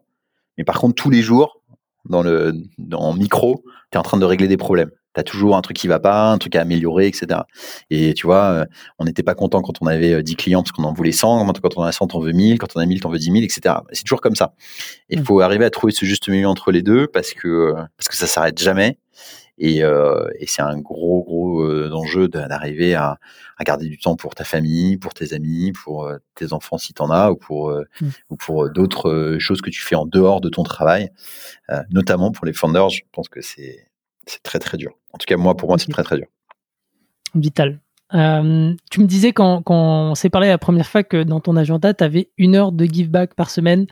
Euh, tu as déjà donné beaucoup de conseils euh, pendant cet épisode. Est-ce que tu en aurais peut-être un ou deux que tu donnes très souvent aux boîtes? Quelque chose, enfin des, des, choses qui te paraissent importantes de partager aujourd'hui Ouais, je, redirais vraiment dans les dans les dans les plus importants, notamment pour les gens qui démarrent vraiment. Et je pense que c'est un peu peut-être un, un, peu sur ton audience euh, des gens qui, qui vont être dans cette situation, de vraiment réfléchir à cet aspect de distribution et notamment en France où c'est un sujet auquel on pense pas trop souvent. Euh, demandez-vous comment est-ce que vous pouvez faire le même produit qui existe déjà mais distribué différemment. C'est quelque chose qu'on se dit jamais. Ça paraît euh, très ça paraît très triste comme, comme, comme idée de boîte. Et en fait, c'est une très très bonne idée. Euh, ça peut être une très bonne idée. Et en tout cas, même si vous faites pas ça, réfléchissez bien à comment est-ce que vous allez vendre votre produit, à qui. Et ça, c'est quelque chose qui est, très important. Euh, donc ça, c'est mon premier conseil. Mon deuxième conseil, euh, encore une fois sur un syndrome assez français que j'ai vu, c'est essayez pas de trouver toujours les réponses par vous-même. Essayez plutôt de les trouver chez les gens qui sont qui, ont, qui sont déjà passés par là où vous êtes passé. Je dis ça parce que c'est un syndrome assez français de d'avoir cette approche très rationnelle, très euh, euh, très technique euh, de la chose, très ingénierie française, de se dire bah non mais en fait là j'ai toutes les données du problème, donc en fait si je fais un tableau Excel avec des plus et des moins, à la fin si je fais la somme je vais trouver, tu vois. Mmh. Et nous on a fait ça un peu au début parfois et puis et en fait la vérité, c'est que tu vois, ça revient de cet aspect de YC qui dit euh, Je connais pas très bien ton produit, mais par contre, j'ai vu 100 euh, boîtes comme toi. Et donc, en fait, tu ferais mieux de m'écouter parce que j'ai vu 100 boîtes comme toi. Et c'est ça qui est intéressant, tu vois. Et en fait, la question, c'est comment est-ce que tu trouves ces gens qui ont vu ces 100 boîtes? Et, euh, tu sais, YC, disent souvent ça. Ils disent, quand tu arrives, ils te disent Toi, tu as vu zéro boîte. Euh, ton investisseur, il en a vu, euh, il en a vu max 10 et nous on en a vu 100 et c'est pour ça que nous on est meilleur que vous et, euh, et que meilleur que les, que les investisseurs. Et je pense que c'est quelque chose aussi à regarder quand on parle quand on parle avec les investisseurs. Regardez, bah, comment est-ce qu'ils peuvent t'aider euh, sur ces sujets-là, tu vois Parce que les investisseurs, ils vont pas t'aider à résoudre tes problèmes de tous les jours, tu vois. C'est pas eux qui vont résoudre tes problèmes de sales. Euh, c'est malheureusement, enfin, ils, disent souvent qu'ils sont très hands-on, qu'ils vont t'expliquer, euh, qu'ils vont être là pour t'aider, mais en fait, la personne qui dort pas la nuit, c'est pas eux, c'est toi, tu vois. Et, et du coup, c'est intéressant parce que, tu vois, c'est vraiment passer du temps avec des gens qui sont en avance de phase sur toi. Moi aujourd'hui, je suis en avance de phase sur euh, des gens qui sont qui démarrent leur boîte et je suis encore euh, microscopique par rapport à des gens euh, comme bah, tu vois des Rodolphe et des Jonathan dont je te parlais tout à l'heure et des Mathilde chez chez Front. Et c'est ces gens-là qu'il faut trouver parce que c'est c'est à eux c'est eux dont il faut dont il faut s'inspirer. Et c'est pour ça la morale de rejoignez eFounders. euh, ouais ouais ouais eFounders ou d'autres. Hein. Il y a pas de eFounders c'est pas le seul c'est pas le seul mais c'est un bon moyen effectivement de rencontrer des gens euh, qui sont euh, qui ont vu pas mal de choses euh, pas mal de choses comme ça mais voilà mais d'où le d'où l'heure de give back tous les vendredis après-midi à 15 h j'ai un créneau par semaine et, et n'importe qui peut peut prendre cette heure et c'est ma, ma manière de, de give back un peu parce que j'en ai j'ai tellement appris que c'est bien de, de redonner aussi voilà Bon, bon, voilà, faites-vous plaisir. Euh, les deux dernières questions. si tu devais changer une chose dans l'histoire d'Upflow, ça serait quoi aujourd'hui? J'ai la réponse classique des entrepreneurs, mais vraiment rien. Enfin, franchement, c'est c'est tellement. Euh, on est ce qu'on est aujourd'hui parce que parce qu'on est passé. Euh, tu vois, euh, moi j'ai j'ai passé pas mal de temps dans, dans ma vie. J'ai passé pas mal de temps à l'hôpital. il m'est arrivé plein de trucs, des gens autour de moi, etc. Et en fait, je pense à ces, je pense à ces cicatrices, mais ces cicatrices, elles sont là, elles font partie de toi. Et mmh. et t'as des gens qui essaient de les cacher, et puis des gens qui disent, ok, qu'est-ce que j'ai appris, tu vois, de ça? Mmh. Nous, on a eu des moments on a eu des moments terribles chez Flo, tu vois, des, moments où quand tu, quand on s'est pris euh, le Covid dans les dents et qu'on s'est dit, euh, bah, en fait, comment on fait pour que la boîte soit break-even, je peux dire que ça a été des décisions, mais horribles, horribles, des, nuits entières à pas dormir. et, c'est une, une, manière de faire, tu vois, on aurait pu faire autrement, on aurait pu prendre des, des, PGE, on aurait pu se dire on, s'assoit et on attend de voir ce qui va se passer, et peut-être que ça aurait marché, tu vois, mais c'est juste que ça fait partie de notre ADN. Et est-ce qu'on est les plus rapides? Est-ce qu'on est les meilleurs? Non, clairement pas. Voilà, on est ce qu'on est. Et, mmh. et, euh, et c'est, je dis souvent que c'est un truc qui est très important et j'essaie vraiment de pousser les gens. D'ailleurs, c'est mon seul article que j'ai écrit sur Medium, mais c'est, euh, mais c'est euh, le fait d'être cohérent, tu vois, le fait d'être, d'être bien là où t'es aujourd'hui, etc. Et nous, on est bien là où on est aujourd'hui. On a, on a envie d'avancer, on a envie d'aller plus vite, plus fort, et c'est ce qu'on fait aujourd'hui. Mais, euh, mais non, j'ai pas de regrets. J'ai pas de regrets. C'est chaque chaque chose qu'on a mal faite par le passé, c'est plus euh, comment est-ce que tu comment est-ce que tu apprends, comment est-ce que tu dis, euh, comment est-ce que c'est pas de se dire je referai jamais l'erreur parce qu'en vrai tu vas la refaire beaucoup, mais c'est comment est-ce que je la ferai moins vite, moins enfin mmh. je ferai je, la ferai plus vite dans le sens où je vais plus vite apprendre mmh. et du coup moins fort, tu vois. Aujourd'hui, quand, on fait des erreurs, bah, il faut apprendre à vite couper le, truc et de se dire, OK, on arrête et on repart. Et que ce soit sur le produit, sur le business, on est beaucoup comme ça. C'est pour ça que j'ai pas de regrets. Hmm. Donc tu gardes le cheminement, ce qui fait que bah, c'est exactement ce que tu es euh, aujourd'hui et, là où tu en es. Euh, Est-ce que tu aurais un, un livre, euh, un outil, une ressource à nous recommander? Des centaines, des centaines. Tout le monde se moque de moi parce que, à commencer par ma femme qui m'a maintenant interdit de garder tous mes livres chez moi parce qu'elle n'en pouvait plus de voir mes livres de management. Mais j'ai euh, des centaines de livres euh, que j'ai maintenant mis dans mon, bureau. euh, et, donc, donc j'ai des centaines de ressources. Euh, J'en avais déjà recommandé quelques-unes sur euh, un ancien, un ancien podcast. Je vais essayer de changer euh, parce que tu m'avais demandé. Tu as déjà parlé de Predictable Revenue tout à l'heure aussi? Ouais, bon, ça c'est des bouquins, je pense c'est très euh, très technique, euh, très euh, sales driven, etc. Donc je vais plutôt essayer de faire quelque chose de plus euh, plus général. J'ai un livre qui m'a pas mal marqué et qui est très lié à la manière dont on gère l'équipe aujourd'hui euh, chez Upflow. Euh, avec Barnaby, on est des grands fervents de ce qu'on appelle euh, servant leadership. C'est l'idée de se dire qu'on n'est pas là pour euh, driver la boîte de manière top-down, mais plutôt de laisser les gens avoir de, tu vois, l'ownership, c'est quelque chose qui est une valeur très très importante chez nous chez Flow. Et à cet égard, je peux vous recommander un livre que j'ai trouvé très très intéressant, qui s'appelle Turn the Ship Around, qui est qui est une histoire réelle sur comment est-ce qu'un un général dans l'armée américaine a transformé le pire sous-marin de l'histoire de l'armée américaine en euh, le meilleur sous-marin, le plus performant. Et, et en gros, c'est toute cette idée de, euh, de donner de l'ownership aux gens et de leur donner euh, bah justement la capacité d'avancer par eux-mêmes et pas euh, en créant des strates, etc. C'est quelque chose qui, la manière dont on construit Upflow, je pourrais t'en parler pendant des heures, mais on n'a pas le temps. Mais dans la manière dont on construit Upflow aujourd'hui, c'est c'est mmh. comme ça qu'on le fait euh, et dans des petites choses de dans les grandes choses de l'organisation.